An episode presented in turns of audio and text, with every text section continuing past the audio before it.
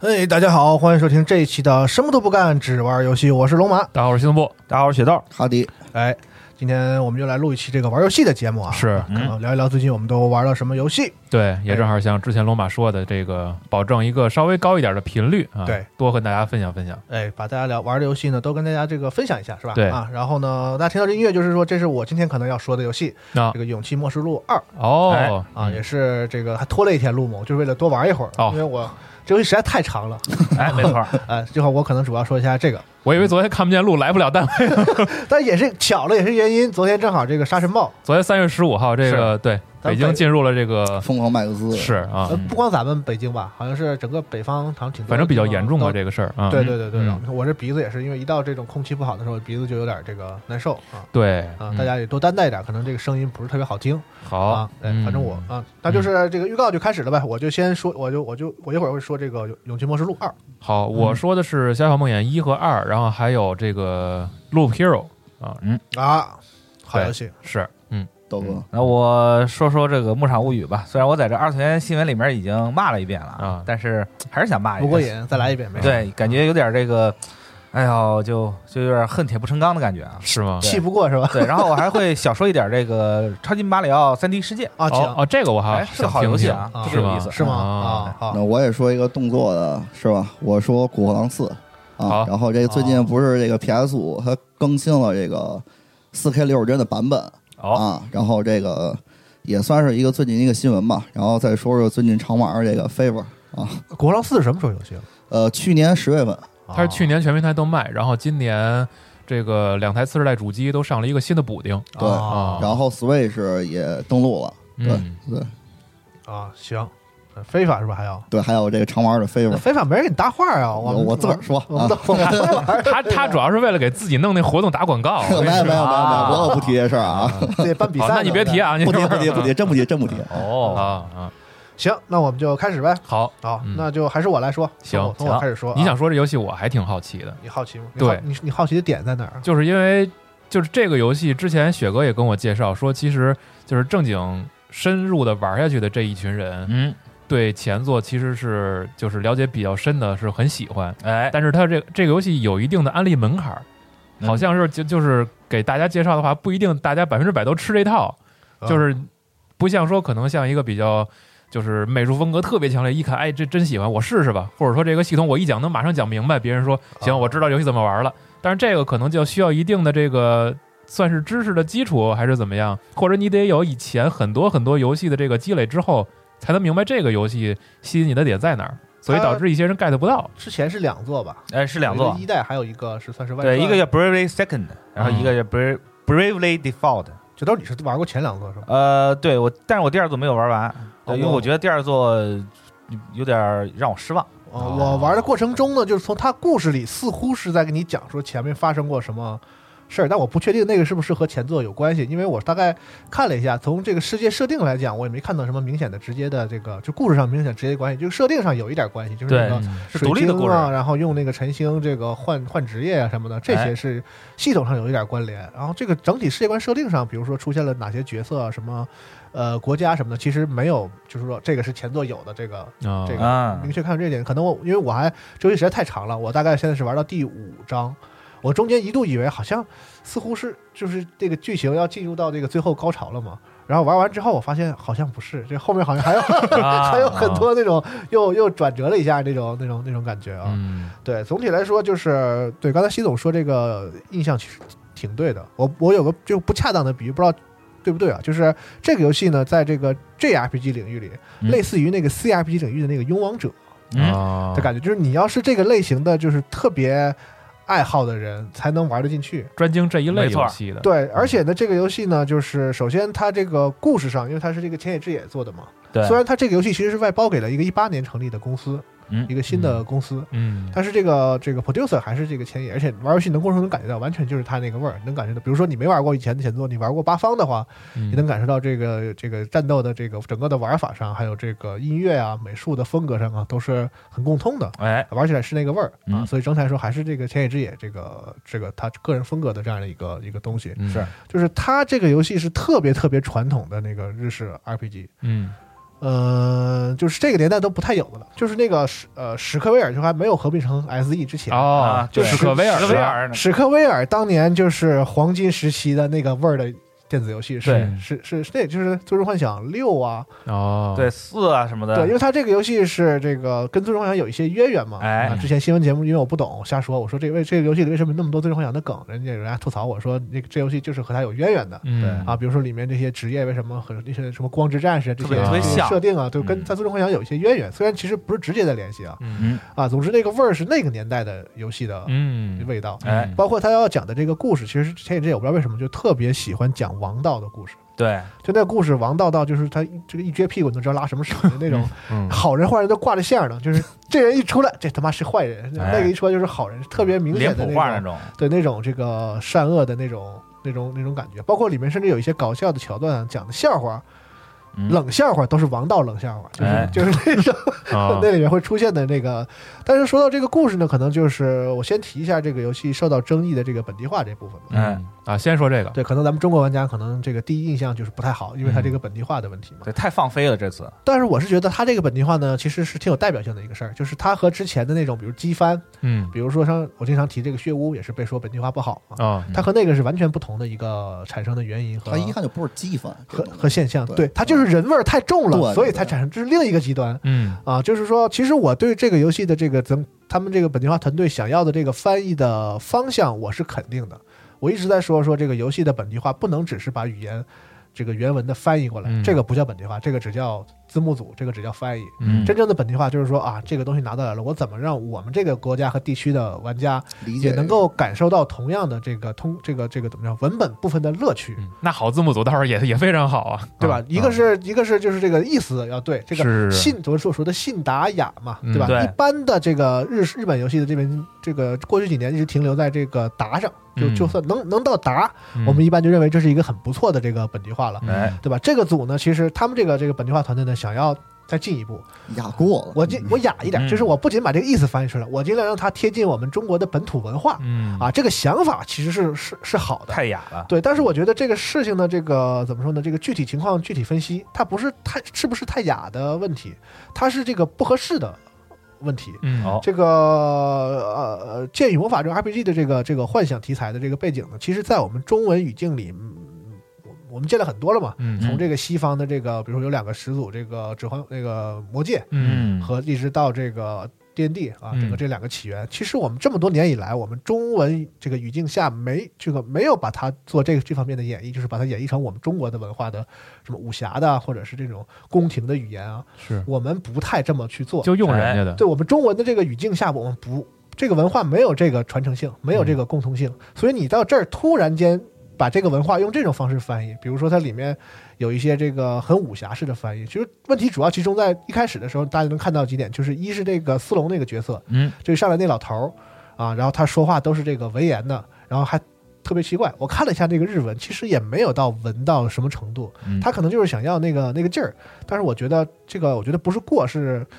呃考虑的不太不太不太不太周到吧。嗯比如说这个，如果说你是一个比如说日日式题材的，比如说这个日本战国题材的，嗯其实你在翻译成中文的时候，稍微用一点我们中国的古代语言，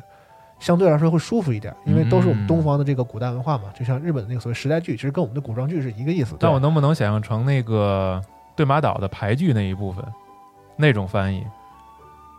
呃，就是在那个情景下是觉得更嗯对舒服一点的。台剧，比如说它翻译成我们中文的这个唐诗宋词的这个嗯风格、然后你按在。那个游戏时代背景下，就你不怪，你能想象一下，就对是对对对，因为日本战国跟咱中国文化是有一定的关本来就有关联共共通的嘛，，对吧？嗯这个这个就其实它是一个舒不舒服的问题。嗯这个游戏其实它翻译的这个意思，而且其实各方面我觉得它除了这部分过度的发挥以外，嗯它整体这个翻译水平是比较高的嗯啊。因为我一直这个对于比如日语的一些游戏，呃，日文的一些游戏里的一些翻译过于直给，我是有一些意见的。比如说嗯日语里有一些词儿啊，它在日语里是那个就是比如雅萨系啊，什么这个傻逼系啊，嗯，它有的之后就直接翻译成什么寂寞啊、好温温柔柔好寂寞，嗯好温柔好好寂寞，这个在中文语境下是非常奇怪的。所以这个游戏，你如果你仔仔仔细对比这两本，因为我是来回切着玩的，我就是为了要看一下它到底怎么样。经常有的时候我玩完日文，存一下档，我回去看一下中文怎么翻的，嗯嗯或者是反过来的。我发现它这方面处理的其实挺好的，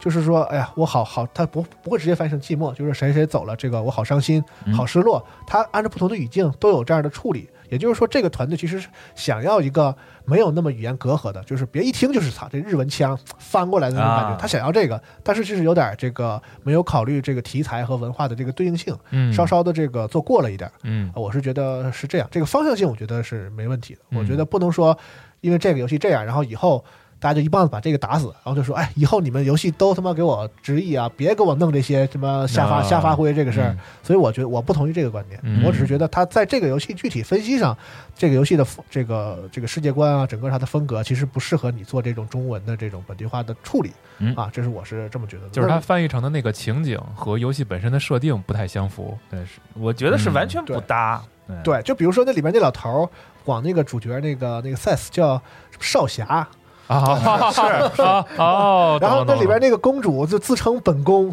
了那我是不是我如果只看翻译文本，可能脑子里浮现出来的和这游戏画面完全不一样？对他做了一个中文的那个武侠呀、啊什么嗯啊像看像电视看一剧小说，电视剧是那你种说感那个游觉。戏里面那个吟游诗人，他的嗯技能全是《离骚》里面的文字，啊，对，这就感觉很奇怪。其实他们还花了很多心思。其实对特别好的一个例子就是刚刚这个过去的这个二零七七，嗯也是做了一个这个方向的本地化，嗯就是他把那个比如说英文里的一些这个这个我们中国的这个玩家不太熟悉的这个英语的或者是国外的这个西方的流行那流行乐啊、摇滚乐啊嗯那些梗，转化成我们中国人熟悉的这个中国属于属于的本我地化我的们知道摇滚乐我们知道摇滚乐对吧？对对什么对就是那些，所以大家觉得好，因为对这个文化是对的，中摇滚乐对赛博朋克是是是个文化是正对的，哎，但是你这个中中国的武侠和这个西方的这个奇幻 fantasy 就不对，嗯放在一起就觉得特别膈冷，所以这个、啊这这一点是不对的。但是这个方向是没问题的，使的东西是有问题的，嗯，简单来说就是味儿对了和味儿没对。对味儿的问题啊。但是整体翻译的这个质量和水平其实是不耽误你玩的，嗯还还是还是不错的啊。嗯这个是本地化的事儿嗯啊。说的说了说了很多，这个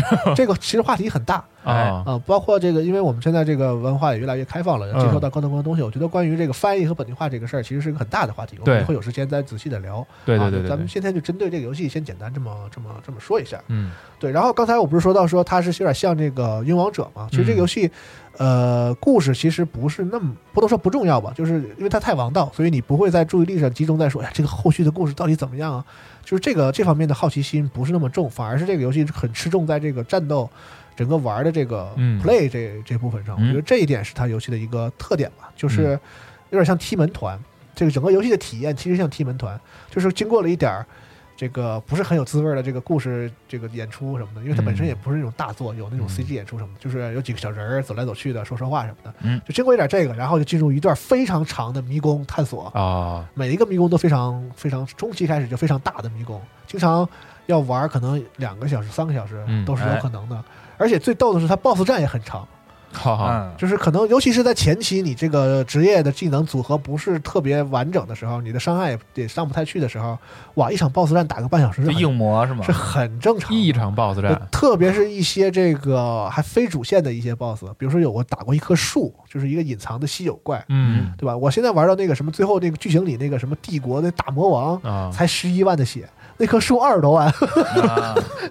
就是有很多哦这种，就是，但是它战斗过程中不是说让你硬磨，嗯它是有有策略的嗯啊，你要怎么搭配这个职业，搭配这个组合啊，整个它的玩法部分我觉得是没问题的，而且是经过了前两代它的前作加上八方。都是反复验证过的，它这个这套玩法是肯定没有问题的。嗯但是我觉得他做了这么多代，我觉得有几个事儿，我觉得很很奇怪。一是他依然没有给你一个快捷的这个所谓的一键换装的这么一个系统，一个嗯一个工具，还就是得手调，这游戏要花很多时间在这个上面，因为你打小怪的时候是一套技能组合，一套那什么，比如打小怪的时候，你可能还要带一些这个加经加那个职业就是经验值加成的那种技能。嗯但是它对战斗没有任何帮助，但是是给你刷练级有提高你练级效率的。嗯你带着这个，然后带着你一些没有练满的职业，然后在小怪的，然后你到 BOSS 战之前，你要全换一遍，嗯，职业也要换，然后技能也要换。换完之后呢，因为你职业换了，所以特别它有负重啊和那个职业擅长的武器什么不同，啊，装备也要换，就是你你经常要这样换一整套，就你没法存这个赛的是吧？对。啊，你没法，就是我现在要一套这个装备，我想把它保存起来。嗯它游戏给了一个这个就是一键智能自动穿装备但，那是自动的啊，但是那个智能的智能的有限，啊，就它只会按照你身上的负重给你大概把那个负重配到差不多嗯哦啊。但是实际上呢，经经常给你配一些不是很擅长的武器啊，不是哦不是你现在最好的这个装备啊、嗯啊，包括给一些这个血很少的人还配一些血更少的装备啊， 就是你按一下这个之后，你还得调半天。哦啊，所以这个其实就是，当然了，你说你一键换装吧，因为它随着等级的上升，你的负重也在增加，嗯，所以你一键换装的话呢，可能也会有些问题。就老得调，就是比如说我在过程中升了三级，升了两级、三级，然后我我调出刚才的一键换装，我还是很还是不完美，可能还得再得调。就是它这套玩法和系统是没有问题，但是呢，玩起来有点繁琐，嗯就是这个玩的过程中把时间很多时间都消耗到这个我来回倒这个东西上，哦我，觉得这个。嘖应该优化一下，这么多代了，我觉得它是不是能优化一下？嗯哎，啊，这个是我觉得它玩法上的一个一个一个事情。然后再一个呢，就是，呃，它这个游戏的乐趣其实也来自于这个深度的这种这种系统的这个你个自己的这个摸索吧。嗯就是可能前期的时候你有点儿难受，就是打不动啊，或者是很容易死啊，或者是还就是如果你找不到那个门门路，它每个 BOSS 其实都有一个特殊的机制，比如嗯这个 BOSS 就是物理攻击特别高，会秒人的。然后那个 boss 是什么什么免疫，还有的 boss 是你一打他就弹反你什么的，就各种各样的这个机制，嗯呃，对第一次见很不友好，他专门坑你一次的。嗯你经常会看到这个 boss，哎呀，我应该带那个技能和带那个职业，然后你可能叫独挡再来一 次，就是他过分的依赖这个事儿。嗯哎，我觉得这是不是也是设计上的一个不太现代的地方？因为老游戏是这样，我们觉得嗯习惯了嘛。老的那个 RPG 嗯一上去啊，操，这 boss 是吃这个的，嘎独挡。但是到这个年代呢，你还这样的话，我觉得是不是这个有点儿这个这个这个不太合时宜啊？呃但是你仔细一想，前野的这几部作品，包括这个《巴图旅人》这些，是其实都是一个套路，都是这样。对，就是你把那些职业，就是这个职业练满了之后学一个什么被动，那个职业练满了之后学一个什么被动，然后把几个职业的那个被动搭在一起，会特别变态啊，啊！他玩的就是这个，而且他玩的他鼓励你去往死了这个折腾这个系统。我觉得这个是他设计上本身的一个功力问题。我们经常之前四十二也说说说很多大部分的 RPG 啊，它不经折腾，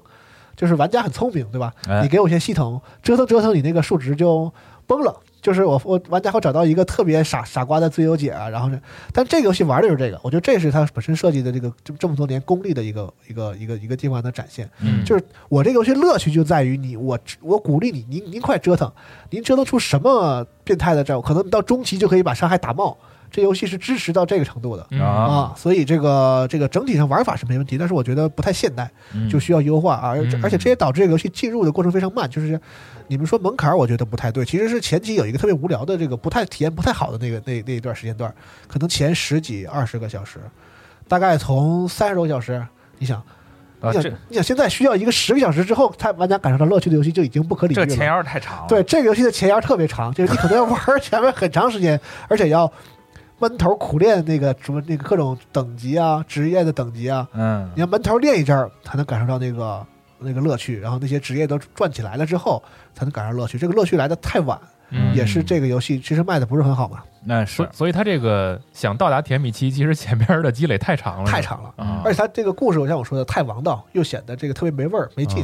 就一看就是啊，这好人、坏人，这个什么国家没了的公主，嗯复仇了又对对，要啊复仇了啊要什么什么，要什么解解救世界危机了，然后什么什么的，啊整个这个这个过程就是很没味儿。前期啊然后玩起来呢，又觉得哎好痛苦，进到迷宫里不让存档，咔又死了，就白玩 了。然后怎么，他这已经比试玩版调调低了很多的这嗯个难度了。哎试玩版的时候呢，真是玩的也挺摔手柄。哎龙马，你玩过就是去年六月份那个试玩吗？哦，我玩过呀。啊，那个试玩是难难度最高的的一次，我就觉得。对我就是玩那个都给我玩劝退了，所以这个这个游戏我没有第一时间买，我是各隔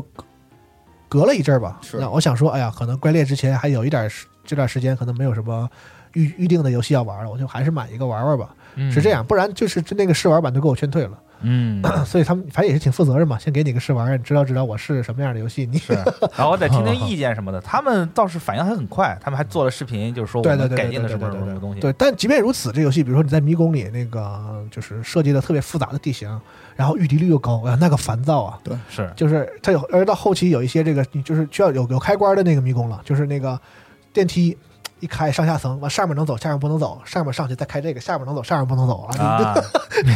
然后预敌率又特别高，那怪追你追老远 烦嘛，啊，就很就很烦躁啊。所以嗯很老式 RPG 那种感觉。，对，所以但是你要能，你要是喜欢这种踢门式的 RPG，就是我对剧情也就是一一走一看，嗯但是这个打的过程中，我就是通过我的这个练级，然后我达到一个什么样的这个组合，然后玩起来特别爽。你能体验这个部分的 RPG 的乐趣的话呢，我是推荐这个游戏的。嗯或者说你是一个有些年龄的玩家，你玩过当年那个年代的 RPG，你是对这个东西有心理预期的，嗯，是可以。但是你要想说，比如说，哎，我喜欢 P 五，想找点日式 RPG 玩。玩玩这个吧，您可能会大概率会失望啊！嗯就是它不是你喜欢的那个那种那种是很现代的那个那个样子。对，可能就是大家聊的那种现代的，对就更现代一点的 RPG，或者说是稍微老一些的那种。其对实，其实我觉得听起这来段可能儿是嗯这段儿我可以补充一下，就是啊和浅野这个人，他制作人嘛，本作制作人，啊他本身就是一个特别老炮儿的制作人。是对我之前还查过他的资料，他进他最早是玩那个 FF 三嗯，才就是接触到游戏，然后后来进的 Anix，哦，对 SE 还没合并的时候 Anix，然后嗯然后结果进去之后没干多久，合并就两家合并了，是，合并之后那他岂不是更高兴？啊，对，这就就怎么感觉就有点冥冥之中这种意思。啊然后合并之后吧，他负责了 FF 三、FF 四的重置重置的重置的工作，啊嗯，对，然后然后就是也跟着这个很多这个从 FF 三开发这种老员工嘛，嗯一起学了很多东西，所以他后来也是就是其实实际上是从《最终幻想》中汲取了很多经验，然后还有加上当年自己玩游戏的经历，嗯才做出了这个就是这个《勇气冒出录一》的这么一个雏形。嗯，嗯，对它最最早这个游戏定义定位就是我要做一个特别老式的传统的那种王道 RPG，但是用现代的技术来演嗯啊展示。对，而且嗯你要玩这个游戏的话呢，我觉得我鼓励大家其实可以上网上看一些这个信息嗯啊，这其实攻略没什么意义，因为这游戏就是就就是那种除了有些支线一些小任务以外，主线你就是跟着那个叹号走，对吧？就一触发嗯生什么，但是其实你去网上找一找，这个游戏有很多他不告诉你的事儿。嗯，就是比如说有些什么样的就是就是特别厉害的武器啊什么的，你可以在前期通过一些特别奇特的办法就能拿到，哦，而且这种办法你最后你我此后我仔细分析，这几乎是可以有点感觉，就是它其实是这么设计的，啊、嗯，就它有些东西是你前比如它职业技能点这个事儿，就是你在最开始那个怪，比如你我打一次大概三十五十，嗯和你到了后期打一个怪也就是五五十。差不多，嗯就是这个经验值是有递减的，但是这个职业经那个那个点儿嗯是你在前期就可以练得很高的，哦你找到一个合适的方法。它的练练的方法就是用一种道具，然后那个道具就是就是可以吸引某种怪，嗯，比如说你用蜂蜜就可以吸引昆虫类的怪，嗯然后你用肉可以吸引野兽类的怪。你使了这个道具之后呢，你去打一个怪，它就会发生连战，就打完这一波，然后不停又来一波，啊，就来一波。你通过这个连战的每连战一一番，然后那个 GP 点数的加获取是加成的，啊，一一点一倍、一点二倍、一点三倍，嗯然后就再往后，如果你能连战四以上，一点六、二、三。哦，如果你能啊连连战很多倍那个次的话，就会一下子得到很多技能点。回报在更大前期嗯通过很快的方式把你这个技能、职业、刷上去，职业等级练得高，职业等级练得高呢，你就有很厉害的技能。嗯你要搭配好了之后，就可以在前期通过一些特殊奇特的办法去拿到一些很牛逼的这个装备，嗯或者是一些这个优优让你有优势的东西。嗯，它游戏就是是支持你这么这么折腾的，嗯所以你大家可以我去网上看一些这个职业搭配的方式玩，法嗯啊，包括它很多技能说明是很含糊的啊啊，就是造成极大伤害啊，啊，造成什么什么不给伤你害明确的数值，对你得去，可能得试。包括他有些有些技能，像你记得八方里面有一个那个商人会拿钱雇人儿那种，是啊，嗯可能你正常玩你就不太舍得，因行为商那小姑娘嘛，使一次一万，嗯啊，然后你想说这招大概是没用吧？嗯但是其实你是它是有很大用的是嗯是是啊，所以包括你它有一个职业是可以抓怪，嗯，就是那个像类似于猎人似的，宝可梦，抓完怪之后呢，你你使的时候它显示那怪的名字，根本不输那个怪是要干嘛，嗯，所以你就得试。我哦我抓一个怪，本来抓怪就有几率，嗯然后你试试完之后呢，啊，我操，这一下打这么多血，这怪真厉害！哦 而且那个怪伤害高低其实和它本身厉不厉害也不是只有直接关系，啊，所以就是有很多信息在这个游戏里是不明面告诉你的。嗯，这一点也特别老 RPG，老的这样，就是这个游戏里这个黑的地方特别你多，自己研究去吧它研究的这个余地特别大。啊，啊，包括技能组合起来，为什么这俩就放在一起这么大？然后可能网上有人跟你讲说它是怎么怎么计算的，嗯所以这样一组合它就会变得特别 bug。嗯，啊， 所以其实大家我这个可能一般的游戏是我经常说不要看攻略，影响你体验嘛。嗯但这个游戏呢，可能你特别像老特别老派，得做做功课就是吧？它是特别适合于这个玩家们之间交流。嗯是我发现个什么事儿，嗯你去网上发现，比如说你你去搜说这个游戏这个《勇士末世录二》刷职业等级，嗯你去 YouTube 也好，去网上也好，你能搜出来十几十几行十几二十样，嗯就不是说像有的游戏说刷一个东西固定就在一个地方，就是你去网上找攻略都告诉你这儿快，嗯不是这游戏。嗯你去网上找每每个每个人做一个视频都告诉你这儿这儿快，那个人做的视频告诉你我在这儿刷的，啊那个人告诉你告诉你我在这儿刷的。啊，其实就是可以可研究的这个余地特别大，哦空间这大，这是这样的游戏的一个乐趣。回想起当年就是还网络不那么发达的时候，我们通过看杂志啊，嗯，然后玩家就是现实中，大家你也玩这个，我也玩这个。哎，我告诉你啊，我在哪儿，我拿着一剑，特牛逼，怎么怎么。我说啊，是吗？啊，我但我知道我在哪儿，在哪儿刷经验特别快啊。然后俩人一说，全不是那么回事对儿。啊 有一个这样交流的余地，这个是老老派老派游戏的一个一个特点，我觉得这嗯也是个乐趣吧。但可能现在在这个网络时代，可能又是一个另外的样子，大家可以对去网上看看，这方面也挺有意思的嗯啊。包括尤其是在后期，就是这个游戏的。呃，数值就是跟八方一样嘛，就它支持你到特别大后期，对，嗯对，不像有些游戏就是可能到中期开始，这个游戏体验就平了，就是所有的要素都展现给你。啊啊，这个游戏有游戏就没有在新东西了，嗯就就平就是那个像像那个图似的，前面有个体验啊，还能这样，还嗯能这样，还能这样，然后大概到了几个停了之后，就很早就开始平了。就等着见结局对，了。嗯后面就开始就按照这个套路一直玩，一直玩，最后把结局打出来就就得了嘛。嗯就是他的游戏，前野的游戏不是，就那个那个值一直往上涨，那个值特别特别、啊特别久远。你到了整个通关之后，这游戏还有还有这个研究的余地，然后嗯还给你更多强的 BOSS 那种都特别极限的那种那种东西可以给你打，对，是这种这种啊。哦，所以这个喜欢这这部分的，我但听起来这些东西都不太适合现在这个时代嗯是啊。总体来说就是这么一个很老派的，特别特别老派的一个游戏，嗯，感觉它不像这个时代应该出现的东 西啊，没错包括它技术上有些问题。是吗？我玩的时候，就是之前不是说那个他那个就是那个那个战略版的那个不是预告了吗？之前嗯那个任天堂直面会的时候，，对，然后放了试玩版，大家都说那个读牌时间慢，嗯然后就说哎这是试玩嘛，游戏也没做好呢，到时候出来就不会这样了。然后我在这个《勇气末世录二》里，我感受到同样的问题，啊就，这个正式版游戏里，这个你想。在这个时代，任天堂是卡带，嗯就是在别的游戏里很少体验到的那种特别明显的读牌时间问题，嗯，而且读牌很频繁，这个我就很奇怪，哦，就是在一个迷宫里竟然要读好几次盘，嗯就是可能一上楼就读盘，嗯一下楼就读盘，嗯然后打 BOSS 之前也读盘，然后进演出也读盘，而且他那个做的那个游戏还经常时时有的卡顿，我还报嗯报过错儿，就是那个战斗的时候，那个有一个使个大招，然后演出过于华丽，游戏卡死了。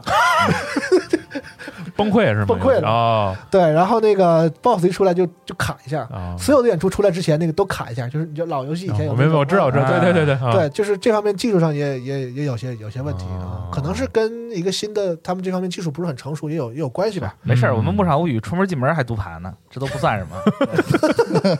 哎，大概就是这样。我是很喜欢啊，嗯我感觉我是能通关的，因为我已经玩到我我现在正是爽的时候，啊，就是我的职业已经这个整体整体成型了，打 BOSS 嚓砍瓜切菜一般。我现在就急需要那个把我的那个新拿到那个魔剑士啊，练满，底下出现一个他的那个终极的那个不是终极十二级的技能叫解放伤害上限。嗯，现在我的那个主力输出一打就是四个九，就他伤害是冒了，但是、哦但是打不出来，哦，因为他有一个伤害封顶，就是是一万以内。但是我现在需要那个技能带上之后，我就能打到一万以上的嗯突破伤那个害限制突破限制了才能打。哦所以我现在就赶紧要练那个，正是爽的时候啊，啊！所以这个不知道大家，我现在已经玩到六十来六十多个小时了吧？嗯，啊，大概我是从四十小时时候开始爽的，嗯 所以大家可能如果想玩这游戏的话，有点有点心理准备就就行啊。持久战的准备持久战的准备嗯啊，不知道有没有那么多时间，就是嗯嗯，是，嗯，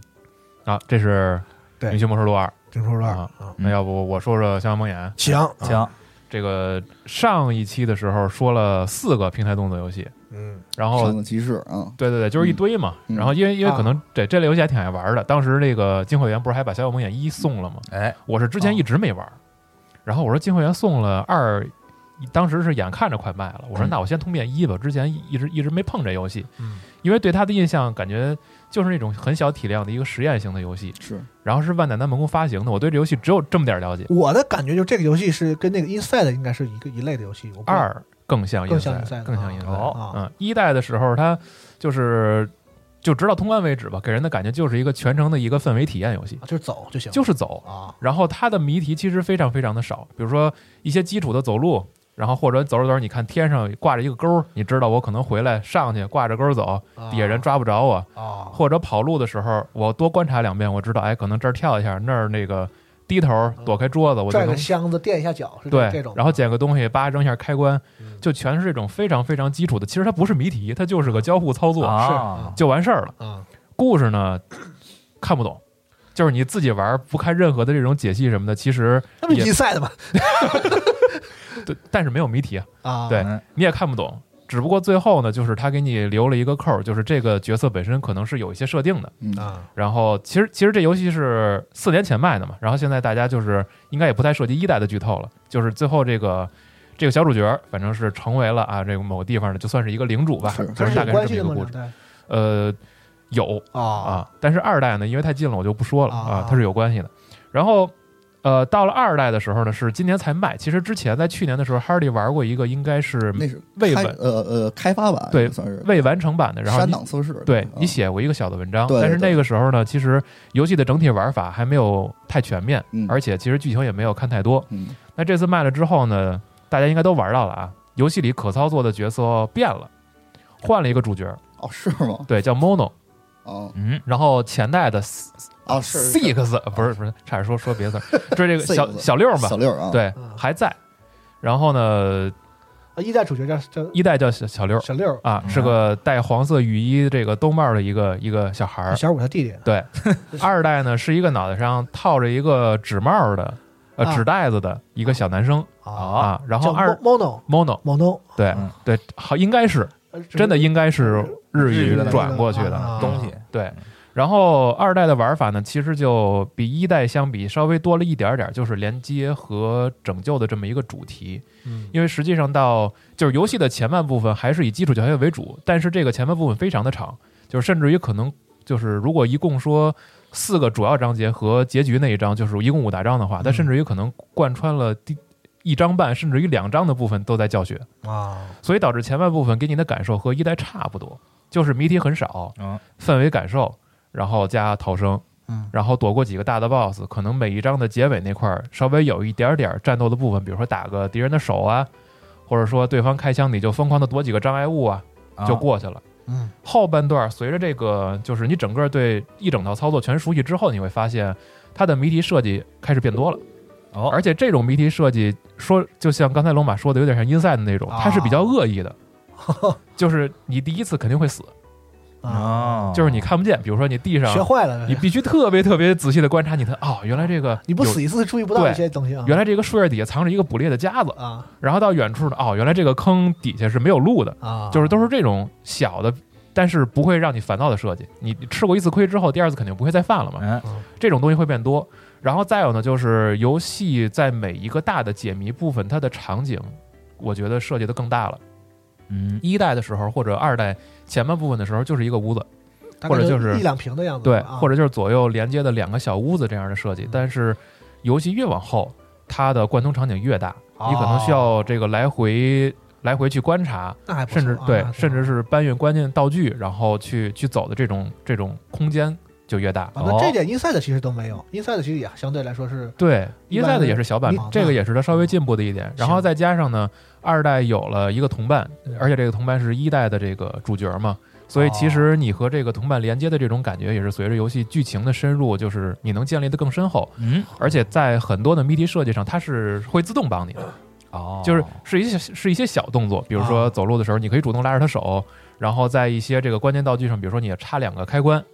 然后这个电梯门就解开了，它会自动的去帮你把你另一个搬过来。你就是会觉得这个这个虽然说没有那么智能，但是这个自动的行为会让你觉得，哎，好像你真的有一个帮手在。就听着有点跟那个 ICO 那感觉似的。啊但 ICO 嗯 I C O，我感觉你得你你必须手动的去去干涉对方，你啊你拉着他，但然是后它叫这他个过来是，自动的啊，这个里边呢，它会自动的帮助你一些，然后嗯在一些关键的场景或者说关键的战斗上，它是有演出的。哦，比如说敌人过来的时候，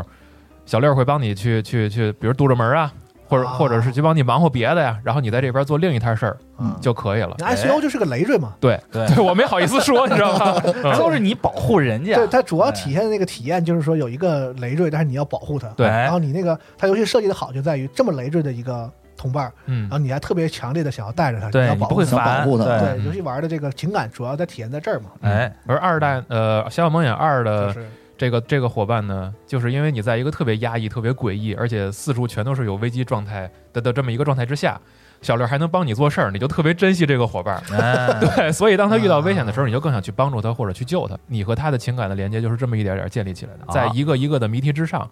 建立起来的。嗯，然后游戏在玩法上，我觉得它确实是进步了。首先，这个帧数更稳了。一代的时候，龙马应该玩过那个那个帧数不稳的那个、啊，那个试玩，还是还是某个版本。对对对对对，确实掉帧比较严重。另呃，除了帧数之外呢，另外就是这个谜题的引导上，这个小六儿还有一个非常重要的作用，就是到什么时候你该往哪儿躲，他会先给你做一个示范，啊他先往哪儿躲， 你知道吧？就是因为实际上这个游戏里有些谜题相呃，或者说有些这个桥段，你该往哪儿跑什么的比较隐茫然晦，，一瞬对。啊间比较茫然。对，刚一开始你说一个人拿着双管猎枪追你，啊，我我的直觉反应可能就是直线跑嘛。对，但是你死两回之后，你看他，哎，他躲箱子后头了，是再跑两步，他躲那树干后头了。哦啊，你知道可能是这么做得。躲啊，对，后续还有很多很多的这个桥段，都是你先看他做什么，然后你再照着做，你就知道了。就是这个伙伴是是很有很有用的嗯啊啊，。然后再有就是一代一个让我特别吐槽的一个点是，有一些比如说独木桥啊，或者说你从某个地儿出来之后，你在这个房子房子的这个天花板这块儿，你得踩着水管儿，掌握平衡这么走，嗯，这个这个状态，因为游戏的这个 Z 轴的这个视角不是很准，就是我之前也跟同事聊过，我一度认为是我眼睛的问题，结果我判我判断不清楚，它离屏幕是远是近，所以有的时候会掉下去，有的时候跳坑左右对准这个平台我对不准，嗯这个问题在二代有了极大的改善，啊，而且像这个踩这个独木桥的这种这种路，它是用了吸附的设计，啊，你不会掉下去了啊，。那方便多了，对，一代到后边有大量的这种你要踩着水管，这个掌握平衡往前走，但是呢，这个人物是自由移动的，你走着走着容易出溜回去啊。然后二代他把这个给改了，因为就是可能挺没有必要的嘛嗯。然后再有就是抓取的吸附上，其实也比一代稍微智能了一些。总之就是它在手感的调教上是有，虽然说没有做的那么的完美，但是就是它一定收集了很多玩家在一代时候的这种负面的反馈，嗯所以他把这个给改了。哎，对我玩试玩的时候，虽然那个帧数给我体验不好，但是这游戏意外的，呃，它手感能感觉到是很细微的处理过。对，虽然它不是一个动作游戏，也没有那么多的那种强烈的互动，嗯，但是它这个游戏玩起来，你控制那个小角色走起来，对，或者是它蹦跳一下，或者是整整那种给你的那个手传达的那个感觉是很重要的。嗯对这个游戏里对你要有那种就是你控制那个角色其实是很弱小，对，很就跑也很慢，对嗓音很慢，然后就是你特别跳无助，对跳也跳不高，但能嗯体体现出那种那种粘滞感，是体对验体现出你这个弱小和这个无助的这种感觉的。嗯，是啊，所以它这一部分也算调这得个挺好的嗯稍微细调了一些。是，另外就是这游戏，我在通关之后就特别想问问西蒙，但是他给我泼了一盆冷水啊！我说这个游戏这个设计风格上有没有什么特别讲门道的地方？ 就是西蒙说没有，哎但是就是给我的感觉是这家工作室，嗯，设计力也很强。可能只是他不知道而 已，对，我也觉得是，他也不是什么都懂，术业有专攻嘛，哦就是啊对，就是就是他们强到冒了。游戏里很多场景你只是路过，啊没有任何作用，就是甚哦至于某一个章，就是很多的章节里边有大概三分之一的场景，因为我没数过啊，我只是瞎说，可能说这个第一章、第二章可能有大概二二二十个版面吧，或者二十个场景，然后到了啊第三章、第四章可能有三十个场景，嗯里边有大概三分之一的场景你只是路过一次，再也没有用了，里边没有敌人，没有互动，你就是走过去，白瞎了的意思。对啊，然后你观察，你可以你可以看到远景的一些设定，然后你能知道哦，我可能未来要去哪儿，嗯或者说，呃，背景有些敌人在看个什么东西，你知道啊，可能这一关的主题是什么，它只啊服务于这部分，就确实精致，但是做的真的好，能能感觉到你特别精致，而且巨多的地方就特别想站下来截个图、录个像什么的，是是是对，就能留下来，甚至直接当壁纸。嗯一代的时候，其实更多的是狭小空间和那种就是巨大化的敌人，就是只是这两部分。但是二代的话，在整个场景设计上更加的丰富。我说不好啊，我就不瞎说了，就是像这种对对称的场景，还有一些就是近远景关系上，嗯就是我特别喜欢这个美术的这一部分。而且它在二代的时候，整个的 BGM，然后还有音效的重新设计，也是我觉得特别突出的一点。其实平时就是我玩游戏没有办法开太大声音，然后这次我还特意就是就是开声音了开了开了声音，然后也拿耳机听了听。它在一些细微的这个道具交互上，有那种很用心，然后很精心设计的一些音效。生效啊，嗯，然后这个其实是在这种氛围游戏里边非常的重要。哎，他玩的就是这个，对，对对对，就是场景要够精致，音效什么都得配合好了，对要那个氛围。它给你压力嘛。对对对对，然后逃脱场景那一部分就会真的感觉到很强的压迫感。啊，另外就是一代的时候我没感觉到恐怖，然后二代的时候竟然有某一张挺恐 怖的，真的吗？是啊就是我自己的原因，我特别讨厌黑，啊，我讨厌全黑开手电这种设定，你知道哦吗？所以其实生化二我玩的不是很舒服啊，生然化后二有全黑开手电吗？有啊，就一开始警局这警局嘛，那个那个走道儿，嗨，小李开着手电走那种，就是我会警本察能局就是我们家嘛，对 吧？那是你们家，那不是我们你家。家停电有什么可怕的？对不对？就对是就是我觉得很不舒服，我玩所有的就是啊黑暗场景开手电的游戏我都不舒服啊，Outlast 我也不行，哦，啊就是这种我都不行。有种零什么的更完蛋了，就是那对种焦躁感，就是你不，我明白那种你那个感觉啊。对，而且最关键的是它没声音呀，是啊，它所有的声音都是音效啊。是就我真受不了这种黑了吧唧什么都看不见也听不见，突然给我嘎啦一声，然后看啊远处有一东西，我也不知道是不是生物，它就向你靠近，就这种感觉在《小小梦魇二》里边它，它给给做出来了。然后最后说故事吧，二代的故事其实和一代有一定的关联，毕竟主角儿就是这个关键角色都有一个是一样的嘛。嗯然后现在其实这个就是我在录这个节目之前也看了看这个对开发者和编剧的采访，就是当然人家不会给你定论的，他们在这个接受采访的时候说呀，就是关于这个游戏一二之间的关联，还有二代的故事究竟是怎么回事儿，他们不会有一个官方的解释，因为他们非常喜欢的是两点，一个是很多玩家。对我们这个剧情最后呈现出来的这么一个故事的一个解读，他非常喜欢各个版本，然后有很多线索是埋在游戏中的。啊然后另一个呢是说，他也不希望破坏整个游戏社区玩家的这种氛围，所以就是相信很多这个看了直播的，或者是自己玩儿的，在最后那个桥段，然后包括结局那儿，就都会傻吧，就都啊怎么这样啊？啊，但是我觉得这个这个讨论的状态，也是我可能能够保持对这游戏有一定的好奇心的一个原因。嗯啊，所以就是整体下来，我觉得二在各个方面都是比一进步了不少。嗯，其实我玩二的原因是因为我一开始不信，我玩了一了，然后看大家能给二给个八分九分，我说不至于吧，这游戏就是我玩一代就就那就那样嘛，嗯，就也不恐怖，然后然后解谜和动作系统做的也就那么回事儿。但是玩了二之后，能明显的感觉到它在各个方面确实都进步了，而且他们能做的冒尖儿的地方也都好好的做了。啊哎所以可能就是它是高于我预期的这么一个游戏，我也是挺推荐大家，如果有这个，比如说有类似这种口味啊，你想尝试尝试，这游戏应该不会让大家太失望。嗯，嗯呃，再下一个是还是我说还是雪哥说，哎，你说吧，我说那我接着把路皮尔给说了哎吧。说吧，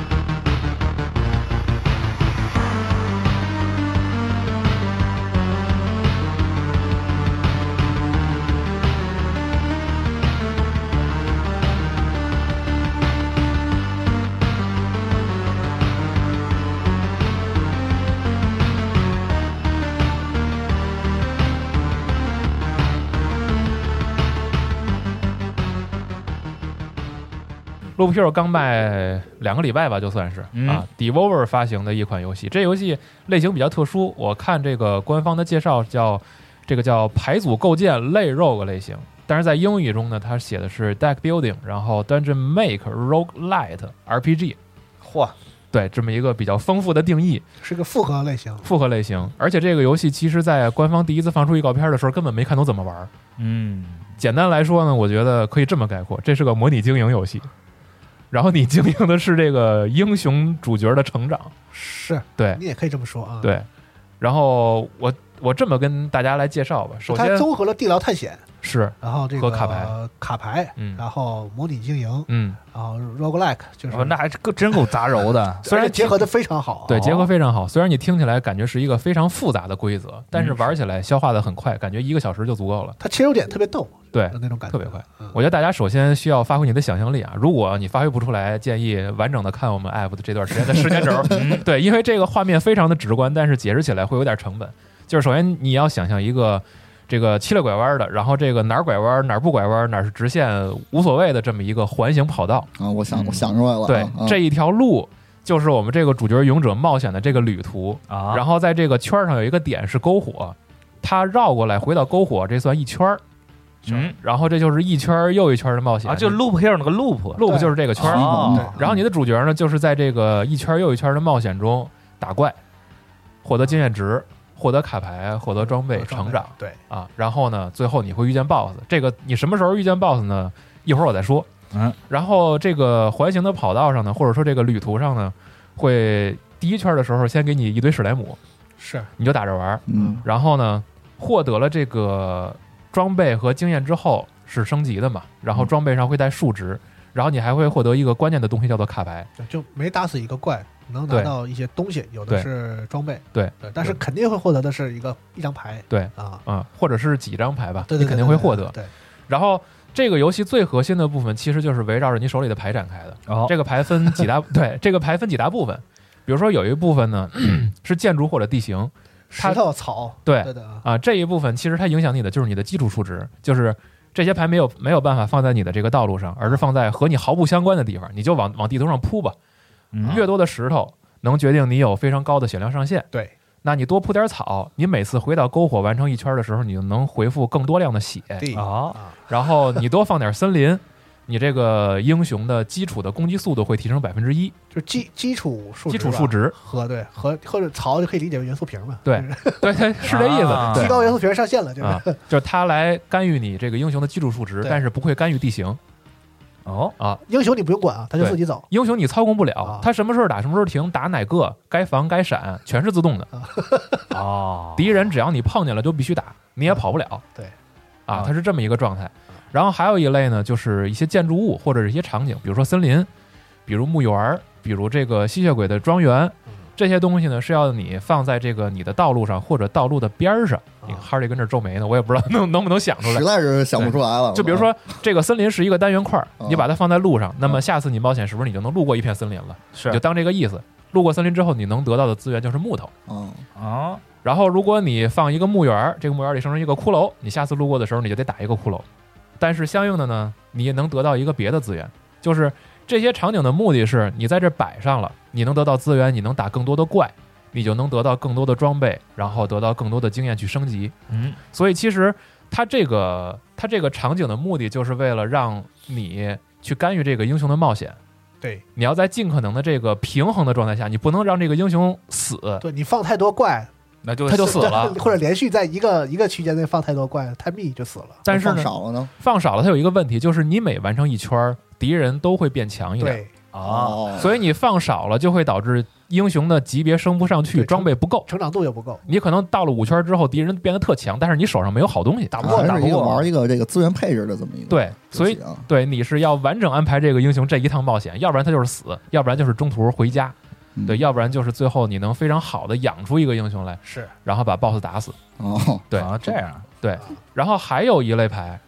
它实际上是一个类似于干预的效果，就比如说你可以这个，它有一个叫类似于叫什么遗忘还是什么，就是这个东西擦可以除一个对格的东西嘛，可以抹除一张牌的效果。比如说，你之前在这儿放一个蜘蛛 巢穴，但你觉得这个东西，哎、我打了一圈之后发现这蜘蛛太厉害了，那我把它抹了。啊，明白吧？哦，明白。然后哦还有呢，就是我可以放一个村庄，嗯这个村庄呢，就是我每次路过村庄的时候，英雄可以回一定量的血，嗯，这个你听着是挺好的一个事儿吧？是啊，但是你路过村庄的时候，里边的就是这只是它的文字描述的一个设定啊，啊，这里边的村民会交给你一个任务。其实呢，在游戏中的体现就是道路中的随机一个怪物会变成精英怪，它会更厉害。哦，然后你在下一圈的时候，你得把它打死，或者就是你被它打死，也不白回 血，不白回血。嗯然后呢，如果你想这个让这个村庄给你的回血量更高，那你就在村庄的两侧各摆一个庄稼，就是种地的嘛，这个粮食，啊而且这个粮食只能摆在这个村庄的两侧，就是说白了，就是每个村庄最多可以放两个庄稼，嚯，然后这样你的英雄的回血量就会提高，对吧？嗯但是庄稼里边会出现稻草人来伏击你。啊，然后刚才我们提到的这个地形、这个地块儿，就是不干预冒险这个道路的这些东西，也有用啊，也有用。但是呢，其比如说九块石头里边有一个是山脉，反正就是这个地形吧，摆成一个九宫格了，那么它会变成一座山，嗯，山上就会飞下来怪物，在道路上伏击你。呵，然后有一张牌呢是这个叫战场，它呢就是让你在冒险途中，就是基本每一圈儿都会获得一个宝箱，里边是好的装备。对嗯，但是呢，如果敌人出现在这个战场所覆盖的范围内，他死了之后有一定几率变成幽灵。啊，就是你会发现，如果你安排不好的话，你所有的补救措施都会变成饮鸩止渴。是所有的东西其实都是两面儿的。然后包括吸血鬼庄园，它是一个在路途中，不管你遭遇任何战斗，都会多出一个吸血鬼伯爵对来加入到这场战斗中。你要把吸血鬼伯爵也打死，但是打死之后有一定的几率获得更好的装备和更好的资源。嗯，然后如果你把这个吸血鬼庄园的牌放在刚才我提到的村庄的那个牌的边儿上，那么吸血鬼庄那这个吸血鬼伯爵就会让村庄里的所有的村民变成僵尸。哦然后你每次路过村庄的时候，你就要杀四个僵尸，然后三圈之后，这个村庄就会变成高级村庄，你的回血量反倒提升了。啊，就实际上，它所有的场景牌和这个地块牌之间都是有相互关联的，对对对，这会导致你随着这个就是基础知识的增加，你要考虑的东西也越来越多。然后最后你会发现，其实你脑子里边已经大概知道了我每张牌应该摆在哪儿，然后包括我这一圈应该有何种的配置。像刚才我提到这个森林这张牌，其实目的很简单，就是你在冒险的时候你能得到更多的木头嘛。嗯呃，这个资源咱们可以待会儿再说是干什么的。你得到木头之后，其实森林里边也会出现这个野狗，它会伏击你。嘿，那我得想办法，对吧？然后甚至于这个可能森林边上也会出现有别的敌人。它有一个牌，这个牌的作用呢是，呃，在它所覆盖的范围之内会冒出来树根儿。如果你把这个敌人的血量打到百分之十五以下，这个树根儿会自动把敌人吃掉。那你觉得这是个很很帮助你的这个场景牌，对吧？嗯，但是你在打了几圈之后，你会发现这个树根儿会养出来一个大块头大大块头的一个怪物，然后也跑到路上来伏击你。啊，就是它所有的东西全都相关联，所以导致你希望得到的是这个让自己的这个冒险变得更简单，然后更顺利，但是敌人呢反反倒也会成倍的增加。嗯就是在这样一种你需要左右权衡，然后去多多观察这个场景的状态下，最后，呃，我我不知道具体的数字啊，总之是这样的，就是你比如说第一张你打够五十张牌，或者说六十张牌，那么它的进度栏会变满，然后这个时候 BOSS 会出现在你的篝火处，在你这一圈打完的时候，最后会去迎接第一张的 BOSS。那第二张呢，就是累积够了多少张牌之后，第二张的 BOSS 会出现在篝火这个地方。所以其实你发现了吗？就是有限的这个你你能打的这个牌的数量是有限的。嗯，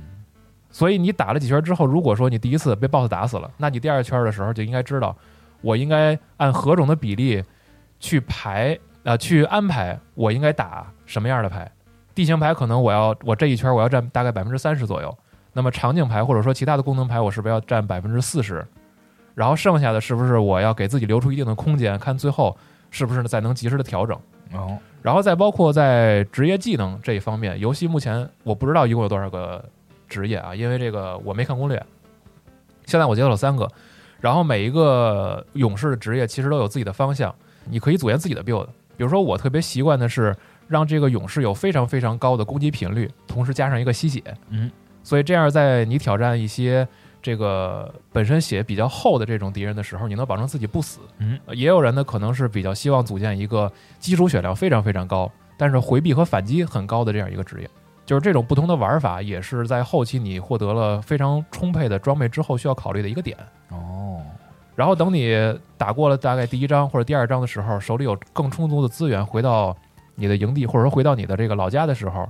你可以用手头这些资源去拓建更多的建筑物。那这些建筑物的目的呢，就是让你有更多的这个调整空间，比如说你的这个某项数值的天花板会提高，然后或者说你在冒险的时候，可以在出发之前携带很多这个装备，也是一个数值上的提升。又或者呢，是它能够帮助你在老家的这个回血的这个篝火边上放置四个助手，嗯就是可能在你篝火边上去打仗的时候，它能帮助你放点冷枪啊啊，就是它是一个套很完整的，甚至于就是逻辑非常非常自洽的一个规则设置。所以其实，在玩的时候，你可能觉得，哎，我冒险打个十圈是不是很快呀？但实际上，越往后，你要调整的东西越多，你要嗯考虑的东西也就越多。啊，对，而且在游戏里边，其实还有一点有点像刚才龙马说《永续模式录》那种感觉，嗯就是它很多的物品或者场景的关联是你自己摸索出来的。对对对对，啊就比如说草，它也是一个地块嘛，嗯，和其他的地块放在一起，它就会变成花儿。草本身是你每循环一次给你回一点血，但是如果它挨着石头或者挨着其他的这个类似于什么宝箱的这种场景之后，它给你每循环回复的血量会变成三。他鼓励你动哦脑，然后鼓励对你动用你的想象力，就是哎嗯，啊，很有意思， 而且里边有一些描述吧，比如说那个今天也是饼干跟我说，有一个有一个地形是沼泽地，它也是放在路上的。然后你过去之后，有百害而无一利，就是你会中毒，回血会变少，然后你、你的行进速度会变慢，就是这么一个地形牌。然后他在里边描述呢，就是说有的种族会在这儿建塔楼，哦，然后你不知道是怎么回事儿，然后结果呢，可能如果说是你在这个路的边儿上有一个哥布林的营地，然后你把沼泽建在这儿，这我是听他说的啊，嗯说哥布林那块儿会在这儿建一个箭楼，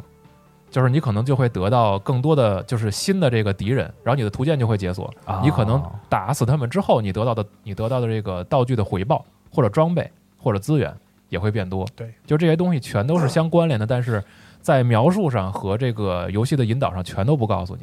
啊全靠自己的摸索和全靠自己。己摸索。哦然后后期你可能还会解锁一个特别无用的牌，它描述也是，就是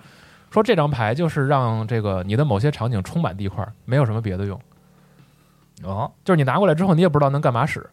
然后直到有一次我升级之后，就是这游戏英雄解锁之后，呃，英雄升级之后还能点天赋点儿，嗯，就比如说你能解锁一技能，我过来遭遇战能有一定的几率给敌人打晕一秒钟，或者说我有一定的几率会自动反击，就是有这种东西。直到有一次 我点技能点儿的时候，我看有一个选项是说，这个英雄路过每一个地块儿的时候，都会给你回复一定的系数乘以当前圈数的血量。啊，然后如果结合上这个自动填充地块的这个牌之后，你就会发现这个英雄只要是在冒险，只要是他在走路，你就自动回血。就变成永动机了。，对，但是这些东西呢，就是如果你不看攻略，你就得自己慢慢的去摸索。嗯这可能也是这个游戏慢慢让你沉迷的一个原因，啊，就有意是思你的基础知识一直在积累，一直在积累。嗯嗯嗯，总之就是杀时间的游戏，推荐大家尝试一下，因为真的很上头啊！我推荐给好几个朋友，然后反正现在都在玩儿，哦，这个游戏就是特别容易上头，也特别容易沉迷。然后再有就是它的奖励和惩罚机制是这样的：你每一次路过篝火，就是这个篝火这个唯一的这个像素块儿的时候，嗯，你点击撤退是可以携带走你所有的资源。哦，如果说是你在这个老家这个块儿边儿上，或者是这个这个就是离这个老家这个块儿比较远的地方，你觉得中途真的不行了，我就剩一点儿血了，打不过我得走了，那这个时候你能拿走百分之六十的资源。嗯，但是如果说你觉得自己没什么问题，我就想再努一把，然后死了，最后你只能拿百分之三十的资源。哦，就看不愿意冒不冒这险了，就是对，嗯所以导致就是你在 Steam 上看到很多的评论说，我又当了一把百分之三十的英雄，就是这个后果，就是大家都觉得我这一圈应该没啥问题，但是永远是死在一个很意外的地方。啊，它每一个敌人的设置其实也都很有意思，这个也是要到游戏中期的时候，你能摸索出更多的规律才能了解的。啊，然后这游戏最神的一点就是它只有九十九招，对啊它只有九十九招。啊，这么小，对是哦 Steam 上和 Epic 上现在都能买，它在哦主机上是没有的，然后也都有简体中文。我觉得就是大家如果最近觉得自己实在是没有什么游戏玩，然后又想这个成把成把的去消费自己的游戏时间，这个游戏再适合不过了。嗯，嗯，只不过有什么嗯游戏玩也可以，就这游戏真的好，真的好，真的好，就是你一开始会以为啊啊，这不就是个放置游戏吗？但实际上根本放不下，你本老得盯着它它看。不是放置，我操，手忙脚乱啊，对就是。尤其到了后，就你脑子一直在转，然后你一直在想我应该干放什么嘛反，？随时看、我得赶紧调。对，随时看我那个英雄的这个状态、血量，感觉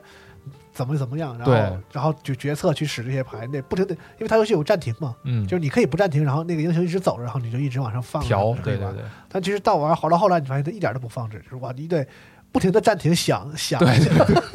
你每、哦啊每打死一一个，就是每经往一场战斗，你都会得东西嘛，对牌和装备，对然后有你到后来那怪很密了嘛，对它会一直碰怪嘛，你打完一个怪，比如你拿到几件装备，你得赶紧暂停把装备换上，再想打下一个怪啊，对就是啊，这样节奏特别快，其实游 戏，而且装备的属性因为是随机给的，对所以你根本就是你还有得看，有的时候你就觉得自己是磕运气。对，我就想我就想造一个这个刚才我说的速攻吸血，但是我到后来怎么也出不它来不，出的装备，那我怎么办？那我我我改一下方向吧，就有可能你会遇到这种问题。对然后到最后咣叽一下，你让 BOSS 给打死了，你说哎呦，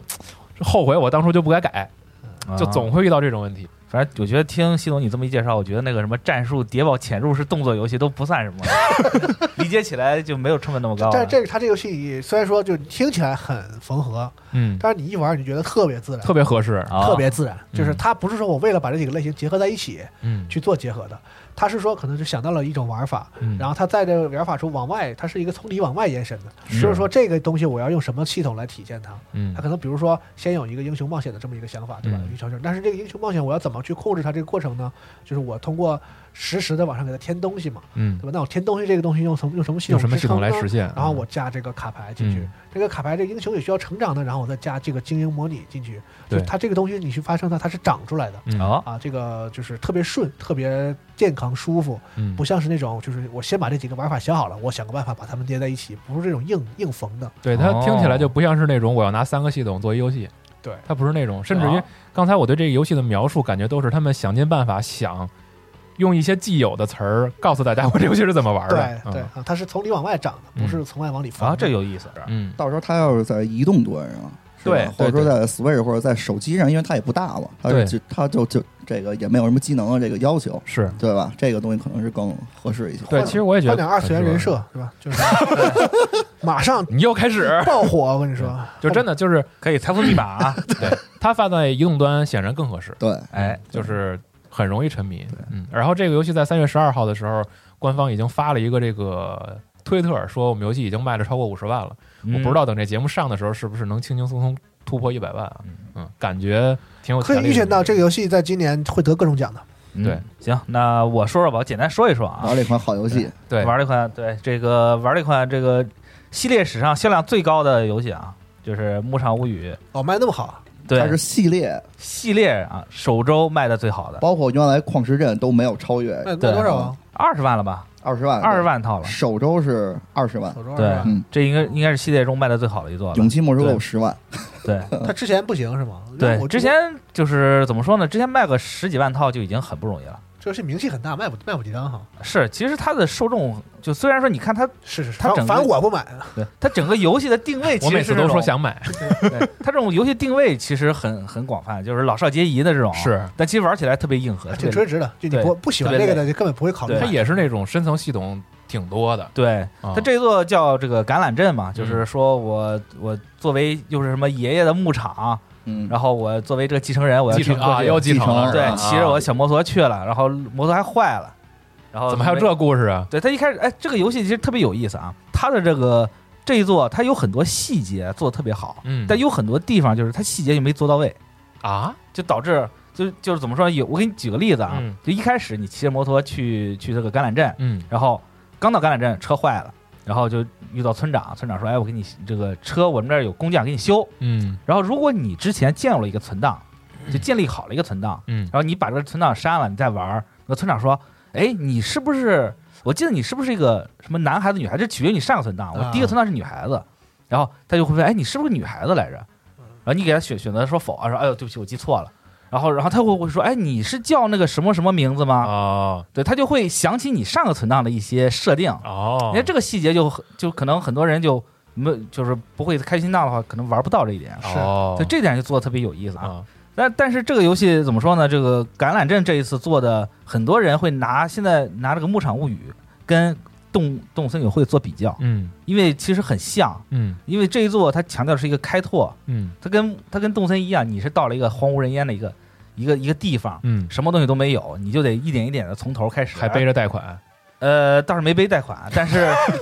但是怎么说呢？就是你要一点一点的去去开拓它，啊，什么砍树啊、拔草啊，嗯对，然后自己建立围栏啊，然后升级你的房子呀、这些。这还不如不继承呢，这这嗯这遗产对，这正正常牧场物语那一趟嘛。 是是对是，，但这一座它是没有这种很明确的牧场的那种范围啊以是前吗以前咱概念中是有一个牧场，会有一个范对，围。它只是在这张图里边儿，对是你的 牧场。对，是这是张是图就是全部都是野外，你可以自由的去规划你的牧场的无限拓展设计是吗对，无限拓展这种感觉啊哦，但实际上还是有，它就有一个牧场的场景，啊啊，这场景里面你怎么设计都可以。但是你能经营的部分变得很大，是吧？哎是哦然后这一座也其实也改良了很多，比如像嗯前座会有那种挖矿山，嗯一百层，你要从一层一层一层一层的往下往下下，身上要带一大包吃的，啊，对，才能挖到最底下，挖到稀有的东西。但嗯这一座里面它分了三个矿，最后没累死，饿死了是吧？对对对，是对就这疲劳，然后回家了。挖矿的时候饿死了。对，挖对挖矿时候给你送回去了，对。然后就是，但这一座里面它给你分成三个矿，三个矿里面根据你的进度不同嗯会解锁，然后里面会有各种稀有的矿石什么的，不同的东西，嗯，这样就不需要去从头一点一点的再去这么这么繁琐的去去重复一个一个这么个动作，嗯嗯这其实改的也不错，而且开拓这个东西本身它很它很有新意，而因为毕竟呃，比起这种你传统的耕作，你在开拓的时候会遇到一些你像什么动物呀，会遇到一些那种没有见过的花花草草什么的，嗯会很会让你在这个游戏中会有那种嘖惊奇感，嗯惊喜感，就常玩常新嘛。呃，这是我特别喜欢的一点，而且嗯我觉得《牧场物语》它也确实很好的把这个种地这个东西结合的很好。你像还是那句话，就相比较这个《动物森友会》这个游戏，你种不它没有就基本上没有什么种地的这种很深的系统，嗯，就是你种个南瓜，你第二天、第三天收，嗯爱收不收，人你家不放一玩这年个都无所谓。那不玩的不是这个。啊但是《牧场物语》正儿八经的是你要你要计划好了，说你要看天气预报，说哎明天是不是下雨？下雨我就可以不用浇水了，我是不是可以把浇水这个时间整节省下来去干别的？然后我还要计算哦，是不是马上到春天了？春天种什么我会挣得更多哎啊你？这不是上班吗？不一样啊，嗯，呃，其实你玩《牧场物语》就跟 上班没有就是区别上班嘛，对啊，然后就是很享受种地这种过程嘛啊，种地完了收获，收获完了你再做什么东西，嗯这是《牧场物语》的一个玩法。我觉得在橄榄镇中，它至少这个《牧场物语》的初心嗯是没有丢的，嗯是而且是我觉得还是这种贯彻的很好。嗯然而就是在这一座座中有很多问题啊，你像在这一座中，因为它这个就是牧场比较破败嘛，很多东西都没有修好，啊你得自己去修它。嗯你采集的这些原材料，你要把它加工成这种高级的素材，嗯那怎么把它加工高级素材呢？就是在这游戏中给你提供了一个加工机的东西，加工机，加工机就是一个机器放那里，嗯你把那个原材料放进去，它给你加工。嗯，但是初级的加工机，你只能一次加工一个。比嗯比如说，我修一个桥，我要十个木材，啊嗯那我就不停的要去十次，或者我建十个加工机。啊所以就是为了提高效率，我就确实是建了十个加工机，嗯摆在一排。嗯然后除了加工，除了加工木材的，还有加工石材的，嗯还有加它工这哎本来就个。那么玩的吧？它本来就是设计的让你其实前作有这个东西，啊，但实际上就是你在后期你需要加工的东西多了，你这个加工机的效率不够了，嗯所以你就是加工机本身它的单个效率就不够，你要摆很多的很多加工机，嗯你每天就要花很多很多精力去在加工机里面扔东西。我的意思它本来就这么设计，就是让你多造加工机嘛。但我觉得这种东西很没有必要，啊，不是这样的是吗？我觉得没有必要，它可以不这么设计，但是它这么设计了，就有种那种特别为难我的感觉。嗯很多人叫这个这这一座叫什么牧场物语，就是坟墓的墓，哦，因为每个加工机是一个柱，放这地方哦就跟嗨墓碑一样，哦所以感感觉就跟进了墓地似的那种感觉。嗯就每天我起来第一件事先先往加工机里面扔东西，扔完它东是有西之后，上限的吗？就比如说它最多只能加工十件儿还是怎么呃，着？对，它是有上限的，哦，所以说我就每个加工机扔东西，然后而且还赶紧去种地，赶紧去哦浇水，浇完水之后赶紧来收东西，收完东西之后，然后就把下一轮材料再扔进去。嗯就导致了我的这种很冗余的动作非常多，嗯玩起来其实很很很累。嗯除非到了最后期会解锁大型加工机以外，嗯你要忍受很长很长时间这样很没有意义的重复性的劳动。啊，就它这个高效的这个门槛儿太高，时间成本太多了。对，啊是非常痛苦。你只要一起床，嗯。时间就开始跳，它没有任何时间暂停的东西啊，不是对不是像以前什么进个屋什么的对，嗯那事儿以是吧。前咱进个屋时间暂停了，咱可以慢慢的逛，啊可以看看看这些，谈谈恋爱什么对，的谈谈恋爱什么。但这座不是，这座更就是紧张了，对老有那个表催着你啊。对，就一起一起来，我就我就跟个工具人一样，先催先命计划了好催了，命似的，对对，一个小时以内我要干什么干什么干什么，第二小时我要干什么干什么干什么，嗯每天哎就是这样，每天就是这样，到最后就根本没有心思去谈恋爱了， 好惨一个地主啊，是嗯就谈什么恋爱啊？还不如嗯干每天工作要干的事儿这么多啊。这一做就是很多你在跟 NPC 对话的时候嗯，NPC 说话都特别敷衍你。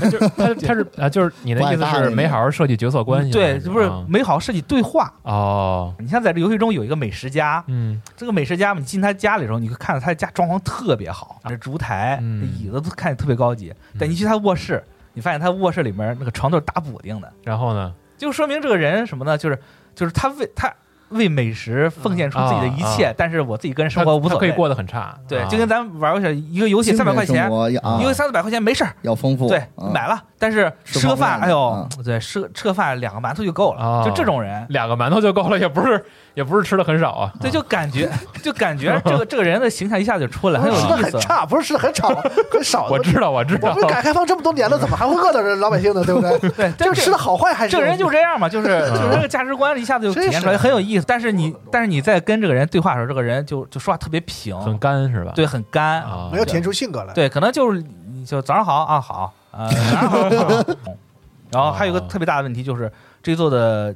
帧率，嗯我尤其是我当我的所有东西建的特别多的时候，嗯然后我骑马过去基本上都是卡的，嗯然后再加上它这个读盘也是特别长。嗯，我后来研究了一下这个读盘为什么特别长，这是你因都为能研究出来，对，是因为呃，这一座加了首首次加入了联机要素，但是它不是同步联机，是异步联机。嗯联机要素就是会有这种其他的玩家到你的村子里面拜访，当游客，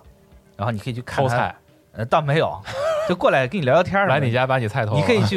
你可以去看他的着装打扮哦，对，就只有这样一个功能。还有一个就是你在过场动画的时候，它会加载其他玩家拍的照片儿，那是不是断网就好了对，断网之后。就是读盘效率会有一定的上升，啊？但是它读盘的次数特别频繁。我嗯出门进门我要读盘，嗯对我切换场景我也要读盘，这个事儿就让人感觉很，而且读盘就会黑屏嘛，嗯黑屏还会有几率，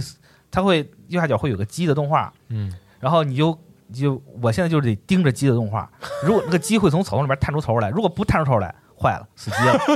哦，就完蛋了。哦，就是游戏的 bug 特别多，就是啊确实很影响这个游戏体验游戏体验。啊技术很落后，对，然后是不是现在之前是推特延上了，就把把这个制作人都骂的啊，自己的这个介简介都改了嘛。官方他也他也这个反应的很快嘛，毕竟是这个系列周年，今年做二十五周年，今年啊做这还是挺，重要的一个，而且是 NS 上第一款完全原创新作新作。嗯啊，对，所以说他们也承诺说，之前有个哆啦 A 梦那个是吧？哆啦 A 梦那个，啊然后上一座是还有一个矿矿石石镇的重对置《狂人镇重置》对啊，如果你要说完全系列新作的话，就是是这一款个，，对。哦所以官方也承诺说，我们赶紧改，你们说的都对，我们我们确实也也感受到了，然后会 会增加一些这个效率提升，修复 bug，感确实是感受到了，对，嗯因为大家因为就是很多人很很失望啊啊，但实际上我看很多推特，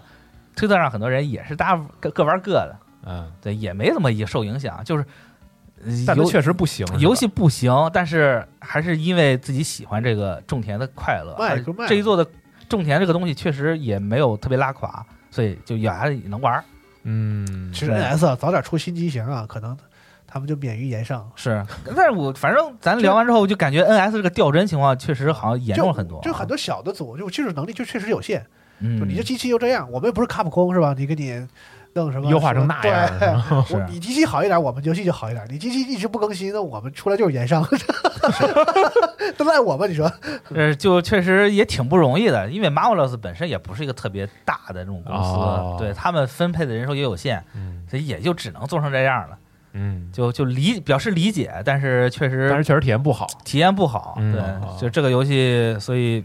怎么说呢？就玩起来，就是如果你单纯想想感受种地的快乐，嗯，没问，题，嗯，但是前提是你需要去忍受它其他的这种不方便的东西啊。哦，对，明白，对，就稍微可惜吧。我觉得《牧场物语》应该会做得更好，但是这以这样的一个嘖展现来作为这个二十五周年纪念作，还是不是很让让人满意。嗯，所以说，如果想玩的朋友，可能需要我觉得再等等等等看这个官方补丁推出几轮之后，如果合适的话，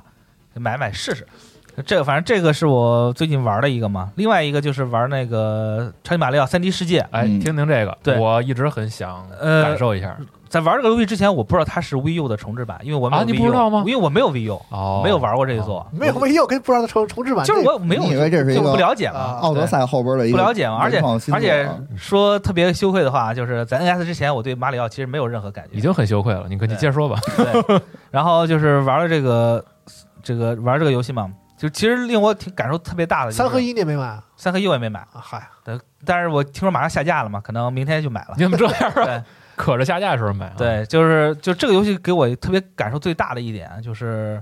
呃不愧是任天堂，就是他能把你这个游戏的引导，真有你的任天堂。啊对，能把游戏的引导完完整的跟游戏的机制融合在一起。嗯就你你自己在玩的过程中，你自然而然的就意识到了，啊，或者你你等你到那个地方的时候，你就发现哦，这个地方我可以用什么什么办法去解决它。明白，感受机制嘛。，对你像它游戏中可以变身嘛，嗯，在游戏中有一个猫的变成形态猫变嗯成猫，就是你像它跑走到一个地方，它有个地方有个板子，那个那个板上有猫的脚印，你一下子就知道哦，这个地方是肯定是用猫的，嗯，然后你就会发现可以用猫来爬爬墙那是啊。变猫这个是 VU 的时候，当时他们还放了巨长一个系列的这个类似小剧场的广告，嗯，就是他每一集都会给你讲系统，而且对就是因为是四个，可以可以四人同屏嘛，哎，然后这个每一个人还有单独的配音，就给你讲我变成猫之后能怎么怎么样。对这个在在当时是个卖点，对，只但不过可惜就是未有可能本身装机量的问题，导致是这游戏其实就是实际玩到的人并没有特别特别多对，啊就这这一点让我非常就感觉非常舒服啊，啊，因为你们不会有特别多的这种文蹦出来一个什么东西。嗯，去去去引去告诉你怎么怎么怎么样，但是你就很快一玩就知道了。对，一很快就上手啊了，就很自然，就感觉这种系统就跟我的这个反应跟我的直觉是完全契很完美的契合在一 起。特别动物，啊对，这这游戏是就是正常的一个三 D 马里奥，就是啊呃，也不 是，玩法，并呃有太它并不是，不太它怎么说呢？我给特你解殊在释，哪儿？它它首先它的视角，它镜头并不半啊是固定，对，它不是那种很自由的，我可以随便旋转的，哦，只能在几个角度嗯，来旋转。但我觉得这是有，这可能是它有设计吧？有一个问题啊，嗯因为我之前玩的奥德赛嗯就已经习惯了那种全三 D 那种可以自由移动的那种啊镜头，啊但这种半固定的，我就会有时候会让我会有那种空间的错位感。啊比如说，如果它一直固定在一个，比如横向视角，嗯我可以能简单的估算出我跳跃的距离，或者是嗯我跳跃的位置。嗯嗯嗯对，但是如果我在跳跃的过程中，就是在行进过程中，我突然换了一个斜四十五度的角度，嗯，我可能就会对这种距离的位置把控就不是那么就是你没法很好的预判到你的这个落脚点哦了。对嗯我的我的啊我的这种这种对于距离的这种丈量的误差就会就会产生出哎，来。啊这个古惑狼待会儿也有这个问题对，啊。然后再加上你像你像就是其实就是这次可以选择四个角色嘛，嗯马里奥、路易吉，然后碧琪碧琪和那个那个蘑蘑菇菇长头，，对嗯蘑菇头，奇诺比奥，奇诺对比奥嗯奇诺比奥，然后他们每个人的这个性能是不一样的。嗯，这样，官方其实根本也你在游戏中，它也不会有任何提示，嗯你在自己摸索才能摸索出来。嗯你像路呃路易吉，他的这个跳跃能力是最强的，但是他会有打滑，啊对啊，对，这角色就这样的嘛，对，所以说，如果你用用习惯了马里奥，或者用习惯其他角色的话，如果你再去在这种本身它这个镜头会会在固定角度进行旋转，嗯，然后你还需要很强很强的跳跃的关卡的时候，就经常会发生一些误判。空中锦倒腿儿嘛，人中耀西嘛，是，嗯，也是绿的，所以说 所以说玩所以说玩到最后，我用的最多的是谁呢？是用的是碧琪，因为碧琪可以滞空，在空中我可以就是可以简单的去调整我的位置。这一座难度其实还行，并不是特别嗯高。包括你在通关之后会解锁，再解锁隐藏关卡。哦，呃，我也打了一遍，确实，当然到最后确实很难啊，嗯嗯嗯，但也也并不是说像这个，我觉得就是比起奥德赛来说，要往下降了一些，哦是吗？比奥德赛简单一些嗯比是吧，奥德赛简单一些。奥德赛它最后越位那几个关卡真的是越背难，越背折确磨实难，折磨死我了，因为因为越背它那个加速度是个问题，是就就操控不了，对太飘了，嗯对，但是这个三 D 的最后一关可能会非常长啊，哦打起来会比较费劲。但其他的话，我觉得就是你不停的摸索啊，哎，你说的最后一关是狂徒世界的最后一呃，关，不是《狂徒世界》，《狂徒世界》啊这个咱单说，啊、啊，就就三 D 的最后解锁哦的那几个关卡中，哦最后一关可能会难一些，但嗯其他的，我觉得就是你打过几次熟悉了之后，嗯，就完全没有任何问题。而且嗯虽然游戏中会有这种命数限制嘛，嗯，但其实游戏中可能给你故意留了很多那种刷命的东西，是是是，你这刷我个倒是满知道命过去，也没有什么问题。就还是很传统嘛，找个那个狭小空间踩龟壳对这种对刷对命是吧对？嗯，当然，确实有很多关卡会有很多很强的挫折感啊。嗯你看有一关它是有幽灵，啊，它幽灵本身就是你需要去拿灯光去照它，嗯幽灵才会消失。嗯，但是到了后期会有一种会旋转的台子，嗯，你的人物会跟着这个台子会旋转，所以你得你你不停的调整视角，啊而到了后面那个台子可能是变成一根棍儿，你要在这棍儿上旋转，哦，那这样的话你可移动空间就更小了。在哦那一块儿就是反正你如果你是动作游戏苦手的话，可能会要试很多。嗯，而且虽然他还给你很贴心的提供了，比如说你死了很多次，他给你提供了无敌嗯哎无敌叶子，有一些辅助道具，对辅助道具过的啊，但是他因为他太特别强调你的跳跃能力，嗯，你无敌又又解不了跳跃，对吧嗯？解决不了跳跃，所以是是是，你需要很多的成本去试错。嗯无敌但是还是死。对一旦你上手了，我觉得玩起来会非常快乐。嗯对，这是三 D 世界的这一部分啊。嗯，狂怒世界是这是是 NS 新加的关新卡的新的，它是一个开放性的嗯一个一个东西。然后就是你，它一开始给你一块地图，在地图里边你可以随意的去走动，嗯然后也没有给你特别明确的一个一个任务任务指引。嗯它可能每块地方有五个小任务，嗯这五个小任务你先做哪个后做哪个都无所谓，嗯然后你就可以完全按照你自己的喜好去步调去完成它。嗯，然后当你打完所有的这个，呃，就解锁所有地图之后，会跟这个库巴去进行这个决战战斗嗯战，斗。然后战斗其实本身是很传统的那种那种三嗯 D 马里奥式的战斗，其实感觉玩起来也就是很很正常啊，就是嗯奥德赛那种感觉。啊，但是这一座里面，就是因为库巴他会根据不同的时，就是经过一段时间之后，库巴会以这种魔王的形态现身，然后在啊地图、在地图上会追你，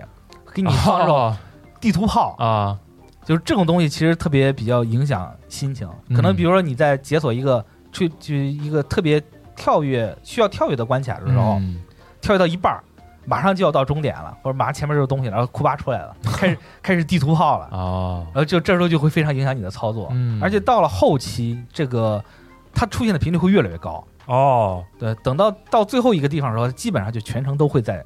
就是干扰你是吧干扰你，哦，就是这个东西特别影响心情，呃，整个狂徒世界大概通关的话要呃，多少非时间常快，我觉得五个小时你就可以通关。想收全收集的话，也就十来个小时。哦，呃，呃狂徒世界是我打的比较顺的一个，嗯，对，而且因为它本身这个狂徒世界是那种传统的那种三 D 的形式嘛，就是如果你视角可以自由移动，可以自由移动那种，哦，所以你只要如果玩过奥德赛的话，上手起来会非常快。嗯，这个对狂怒世界我上来是可以玩的吗？对，上来就可以玩。啊就是说我之前我对说我它是玩过 V 了，我就想玩这狂怒世界是可以的。对，它也是一个完全独立的故事。嗯嗯，当然，它其实游戏难度本身也不高，但是你看它这次有那个库巴 Junior 陪你，是那个小的，你可以对直接让它对对对可以把它那个智能调成 最高，就是你自己不用打，让它去帮你打就行啊，是吗？可以这样。哦，对，就是想通关的话也，这个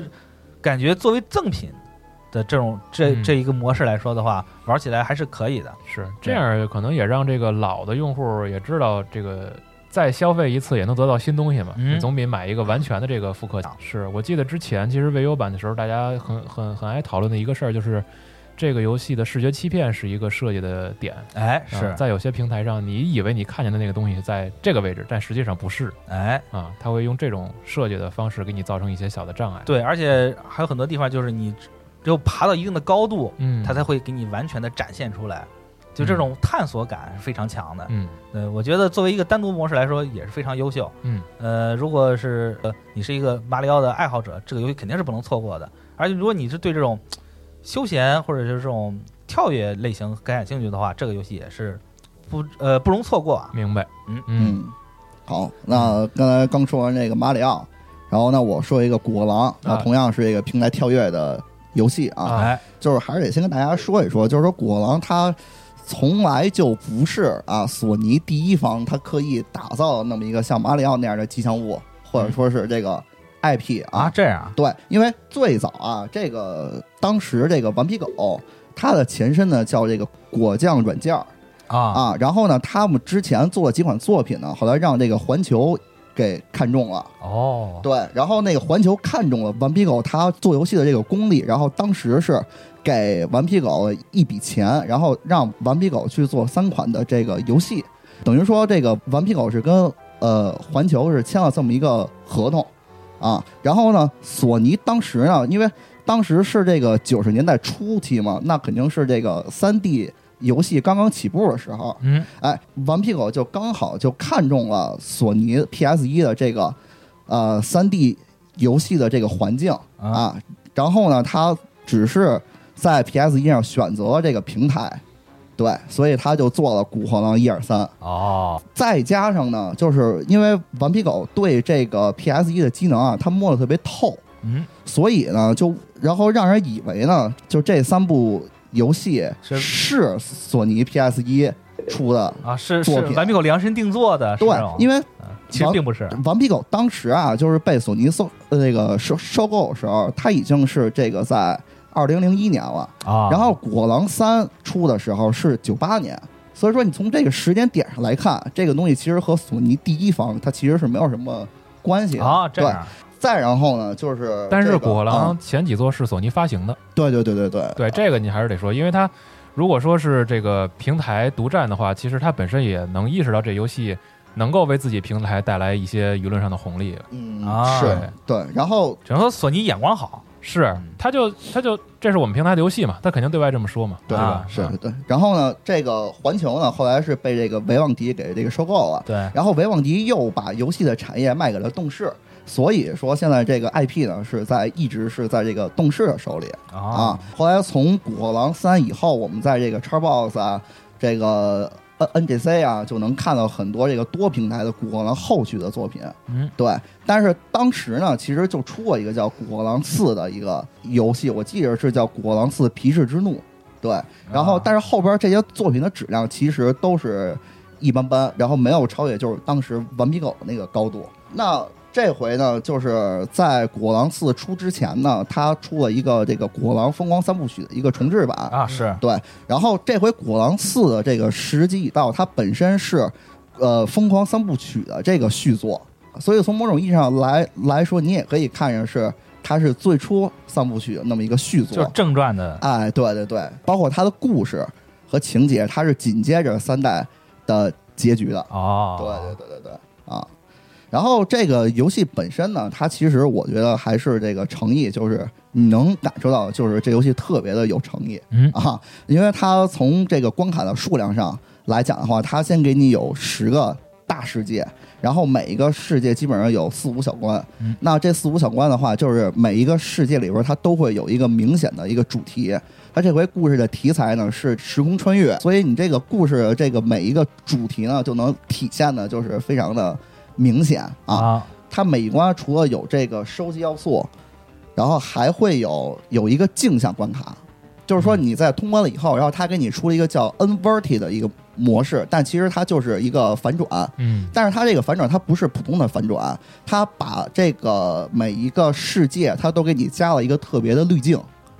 啊哦就就是等于说这个滤镜，你比如说就是它有的可能是色彩上的一个变化，那有的是它可能是从手感上，它都给你有一个变化。你比如说有一个叫水下世界的一个，嗯然后呢，就是你从这个玩了手感以后呢，你会感受到它操作上的那个水的浮力，嗯对，然后包括它有一个像有一个就是色彩涂鸦的一个滤镜的话，它刚开始你整个是灰色的，然后然后你滚完你走到哪儿，这个它就有颜色，就有点那 SPA 洞那种。嗯涂鸦的那种感觉，啊嗯对对对对，后边还有什么美美漫的那种风格的，但是这个游戏本身啊，还是一个特别难的一款游戏啊。它其实呃，《古惑狼》三代后边的那些多平台作品我没没怎么玩啊，但是从三代和到这一代开始的话，它本身呢是一个特别的硬核的，它从始至终它就是一个硬核的一个游戏嗯啊。《古惑狼》其实它最最可以说是一个招牌吧，或者说是一个传统，它其实是有一个 Z 轴的一个追尾的那么一个视角，是对。但是这个视角呢，其实就导致了你没法儿特别好的就是去判断这个落脚点，所以你有时候你经常就是跳不过去。它有有在有有一些你正它往你这边跑的那种那种关卡是有更有有有更难判断，就后面有一球啊滚对，追后边有一个球在追着你然后的时前候，面你先更不跑知道前面会有要会是有些什么。你一跳就正好是勾，对或者嗯是或者是什么对，因为对你镜头是等于往玩家的这个方向拉嘛，然后很多即将出现的东西你判判断不出来，它这游戏啊，其实之前就是我觉得就是个假三 D 游戏，是它是它有 Z 轴嘛，啊但是它只只有 Z 和 Y 轴，是 X 轴其实就是或者是有 X 和 Y 的时候呢，Z 就用的比较少，啊它也有，嗯，但是你可以稍微往里走一点儿，嗯或者什么，它不是一个全方位的 X Y Z 都延伸的那么一个三 D，对它基本上，要不然就让你让你往右走，对要不然就是让你往前走，往右往左嗯或者往前往后对对对对对啊。。但是到了三代的时候，我记得是有一些什么开船啊，我骑着还有小那个在这个长城在上长跑城啊开飞机对啊对啊，有一些哦有这种这些了，对。哎也其实也是强制推进版面的玩法，嗯对，其实它说到底是一个跑酷的那么一个游戏，啊嗯啊骑个摩托啊啊，更复杂的，更复杂的跑酷，对对对对啊。然后他这回还是这个起跳点这个事儿，然后他给你做了一个就是黄圈儿，然后他给你给你辅助你，给你标识到你的这个下落点啊是能在力哪儿，但是这个作用其实也不是很大 啊对对对，他还是没有很好的解决这个问题。但是这东西你这周试点，这东西可能它又是一个古老的一个传统，所以说它这东西就还是不是特别好的这个去解决这个问题啊。对，然后呢，再一个呢，就是这回古惑狼啊，然后会有这个四种这个维度面具，呃，量子面具啊，然后它分别对应着四种的这个能力。你比如说，我可以是这个时空穿梭啊啊，或者是这个重力反转，但是它这个能力，它不是说你解锁以后，我古惑狼我永远都可以使这个能力，嗯，它只是作为你关卡的这个一部分。嗯它作为关卡流程当中的一部分，然后它让你去玩这个能力。对，它不是说我解锁这个反转重力以后，那我在所有的关卡里边我都可以。所以说，它在这个统一的这个，或者说在一个关卡这个整个这个平衡性上，它其实是这个是做一个统一的这么一个感觉。哦嗯对对对，包括它后边又追加了三个这个额外的角色啊，嗯这回除了古惑狼、古惑狼妹妹，这个都是原来是有的。然后这回原来他那个反派博士啊，这个是一个新的角色。然后还有这个呃三代的这个一个 BOSS 叫鳄鱼啊，他也是一个可使用角色。然后还有一个是来自不同时空的一个古王的女朋友。好，对嚯，但是这三个角色他也有不同的能力。嗯然后你比如说像博士，他可以向敌人开了一枪以后呢，他可以把敌人变成你的这个台阶儿。然后，然后你像那个鳄鱼呢，他可能像路易鬼屋那样，他拿一个像吸尘器那样的是是那么一个大炮，但是他可以吸的那个箱子。对，他可以把，比如说前面有一个炸药箱，我可以把这个箱子给吸过来。嗯，哦他是这么着。对，古王他那个女朋友呢，她就是有一个钩锁的那么一个东西，对，所以说他可以就是玩法各不一样。啊，玩起来感觉也完全不一样。对嗯，但是他这个角色，这就是这些额外的角色嗯在主线的流程里边是作为分支关卡来出现的。嗯就是你古狼在一周目的正常的流程里边，它可能会比如说有一个随机的事件去发生了，但是你不知道这个事儿是怎么发生的。然后呢，它这个后边这个分支关卡，它就是讲述以这个新角色的另外一个角度。然后去看到这个事儿是怎么发生的，啊后来然后又切回到古惑狼，哎，等于说它这个整个呢，在流程上其实是非常的连贯的，但是在玩法上是非常非常的。呃，这个不连贯的，对，我因觉得为还你老会死啊啊，对，因为你真是调不 过去。你要你最后一关，呃，十杠三啊，这个后边他要求你连续啊用这四种能力不停歇的，然后去过这个最后的关卡。嗯对，这一关我死了四百多次，啊，对，那那我试试，我对试呃对试，对对，待会儿我哎试呀，试这这游戏适合 你。哎，动作天尊来了啊不！是，主要是死的多啊这游戏就是我印象中，我当年玩的时候啊，就我不是很喜欢，就是因为太烦躁。这游戏啊，是实在是太考验人的这个耐心。耐心嘛，你别看这游戏弄的这个欢特欢别乐可爱 啊欢。欢乐乐的，对然后那个每次你死的时候，不是被人砍两截儿，我砍成一片儿，啊，眼珠掉地上了，啊打碎了。啊，对，它有一个死法动画的这么一个。古惑狼有一千多种死法，就对对对，是啊特别欢乐，特别细致。你玩的时候，你就特别这游这游戏人他妈脑子有病吧？我操，有毒吧？啊你们这人，我操，就是感觉你那个制作人跟跟玩家有 仇，就是特别特别燥啊！玩的啊，对所我以我待会儿试试，还是得说这最难那对个可以长啥样可以儿，试可以试其实我觉得古惑狼那个造型本身就挺燥的，是有点。就是就就让我玩的时候就就感觉坐不住那你想想九十年代那皮套演员那造型更奇怪，啊！是啊，包括它这回还有一个磁带关卡，嗯等于说像是游戏的一个挑战的一个模式啊。然后在这个磁带关卡里边儿，它回归到了古惑狼一代和二代的那个年份，也就是一九九六年和一九九七年。哦然后他给你讲，就是博士当时抓住古惑狼和他妹妹的时候给做的实验的那个场景。哦，他给做，就他给做出来的，就是说他这个哦他他有这么一个情怀的东西在里边儿，嗯然后但是他在关卡的质量上就是也做的也还是可以的。嗯，对对对对对啊！总的来说，其实是一个好的游戏，但是我觉得在至少在国内，我看是嗯在四代好像是没掀起什么声浪来。对有中有中文吗？没有中文，这游戏就是嗯啊那从这是所以嘛，这对是对对啊对对，没有中文啊啊，啊！然后我再说说这画面，因为它毕竟我后来就体验了一下 PS 五版，它是追加了这个 4K 六十帧的这个功能嘛。是啊，对。然后就是你在 PS 上玩的时候是一零八零 P 六十帧，然后你看到它那个画面，它整个是一个特别的呃，就你感觉就是有一种雾在蒙在画面上似的，就但是你在这个 PS 五上一玩的话，它这个场景就更加的明亮，嗯然后色彩也更加的鲜艳。从画面上来讲的话，其实玩的真是挺舒服的。你哎，像色彩鲜艳，这色彩有变化吗？这是我的主观体验啊啊，嗯这我不知道别人是是是怎么感觉的。对你像未来世界就是有一关的话，就真是感觉就是它那个车呀，嗯，在这个天空上飞的时候，你就感觉有点看那个《无敌破坏王二》的那个感觉。哦嗯对对对，就那因为可以对它本身这个动画的质量什么的做的其实都不错嗯啊，都不错啊嗯啊！这个 FIFA 就是因为我就是一直玩嘛，从这个二十一，从这个去年十月份发售以后，我就开始一直就玩这个 Ultimate Team 模式啊，是对。然后它作为这个网游嘛，其实说白了也是啊。嗯然后我还是玩这个周赛啊。然后我当时我记着我是有这个一口气把三十场全踢完了这个经历，嚯，那嗯我呃够一耐下久我的。我那天我下班儿，我下班儿我回家踢，然后直直接一口气就周五嘛，嗯一口气就全踢完了，一共是九个，一共是九个小时哇，吃饭了吗？吃了啊，然后这吃完就是吃完饭就回家就开始玩嘛啊对，然后因为这东西其实我最喜欢玩飞 a 还是玩它这个电竞的这感觉嘛，嗯虽然啊玩周玩周赛，它你你得顶着这个延迟，对吧？然后你得顶着这个。呃，豪阵的欺压，对吧？对，因为啊它这个你土豪阵，你氪钱多了，你这球员就特别的厉害了，对吧？然后，但是也特别喜欢玩啊，尤其是到了这个元旦的时候，他公布了这个年度球员，就是到了这这个年度栏的时候，就可以算是一个就是 FIFA 一年里的一个里程碑。就是我，比如说我今年我的年度球员公布了以后，他这个能力已经到达了九十八或者是九十九这种级别，就是它标志着就是说这个系列可能已经到达了中段，开始往后了。知道吧？啊然后他可能后边还会给你出赛，就是赛季栏，可能它又是一个时间的一个坐标点。那么现在从三月份来讲的话，它位于整个一年呢，可以说是算是这个中期的一个阶段了。哦，对对对，或者说是中后期。那么它现在出的卡呢，因为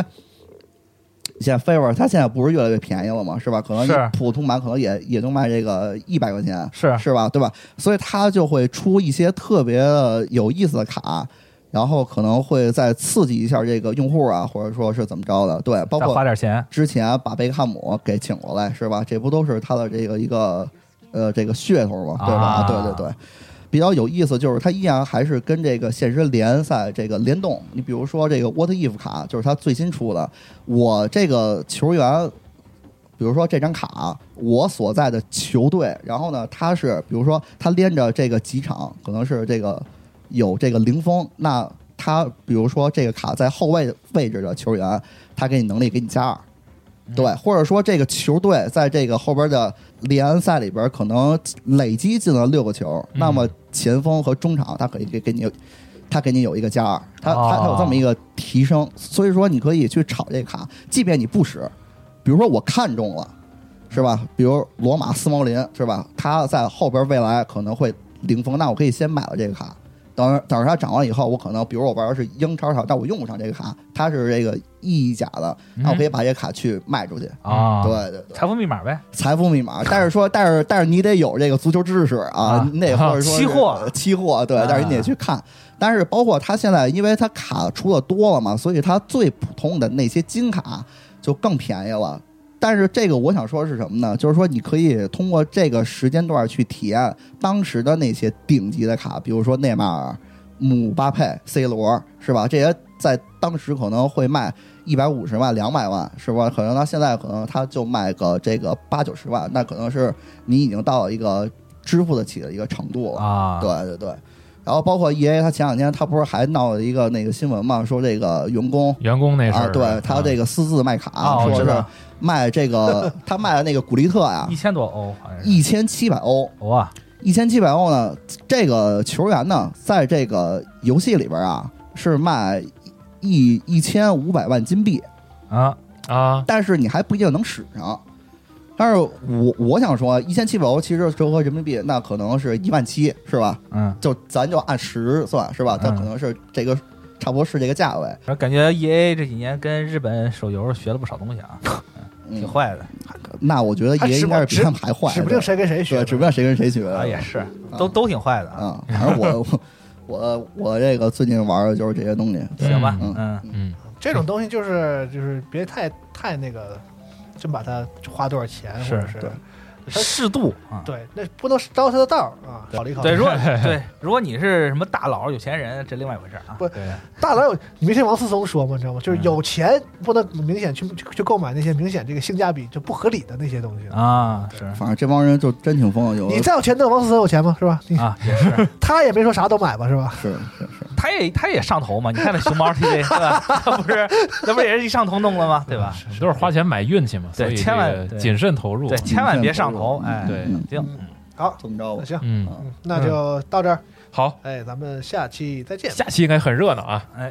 呃啊，对对对哦对对对，开始狩猎啊，嗯，啊嗯咱们可以考虑办单单个游戏的这个专专场啊。 野队啊，嗯啊，好，那啥也不干只狩猎啊下期节目再见。对，拜拜。拜拜拜。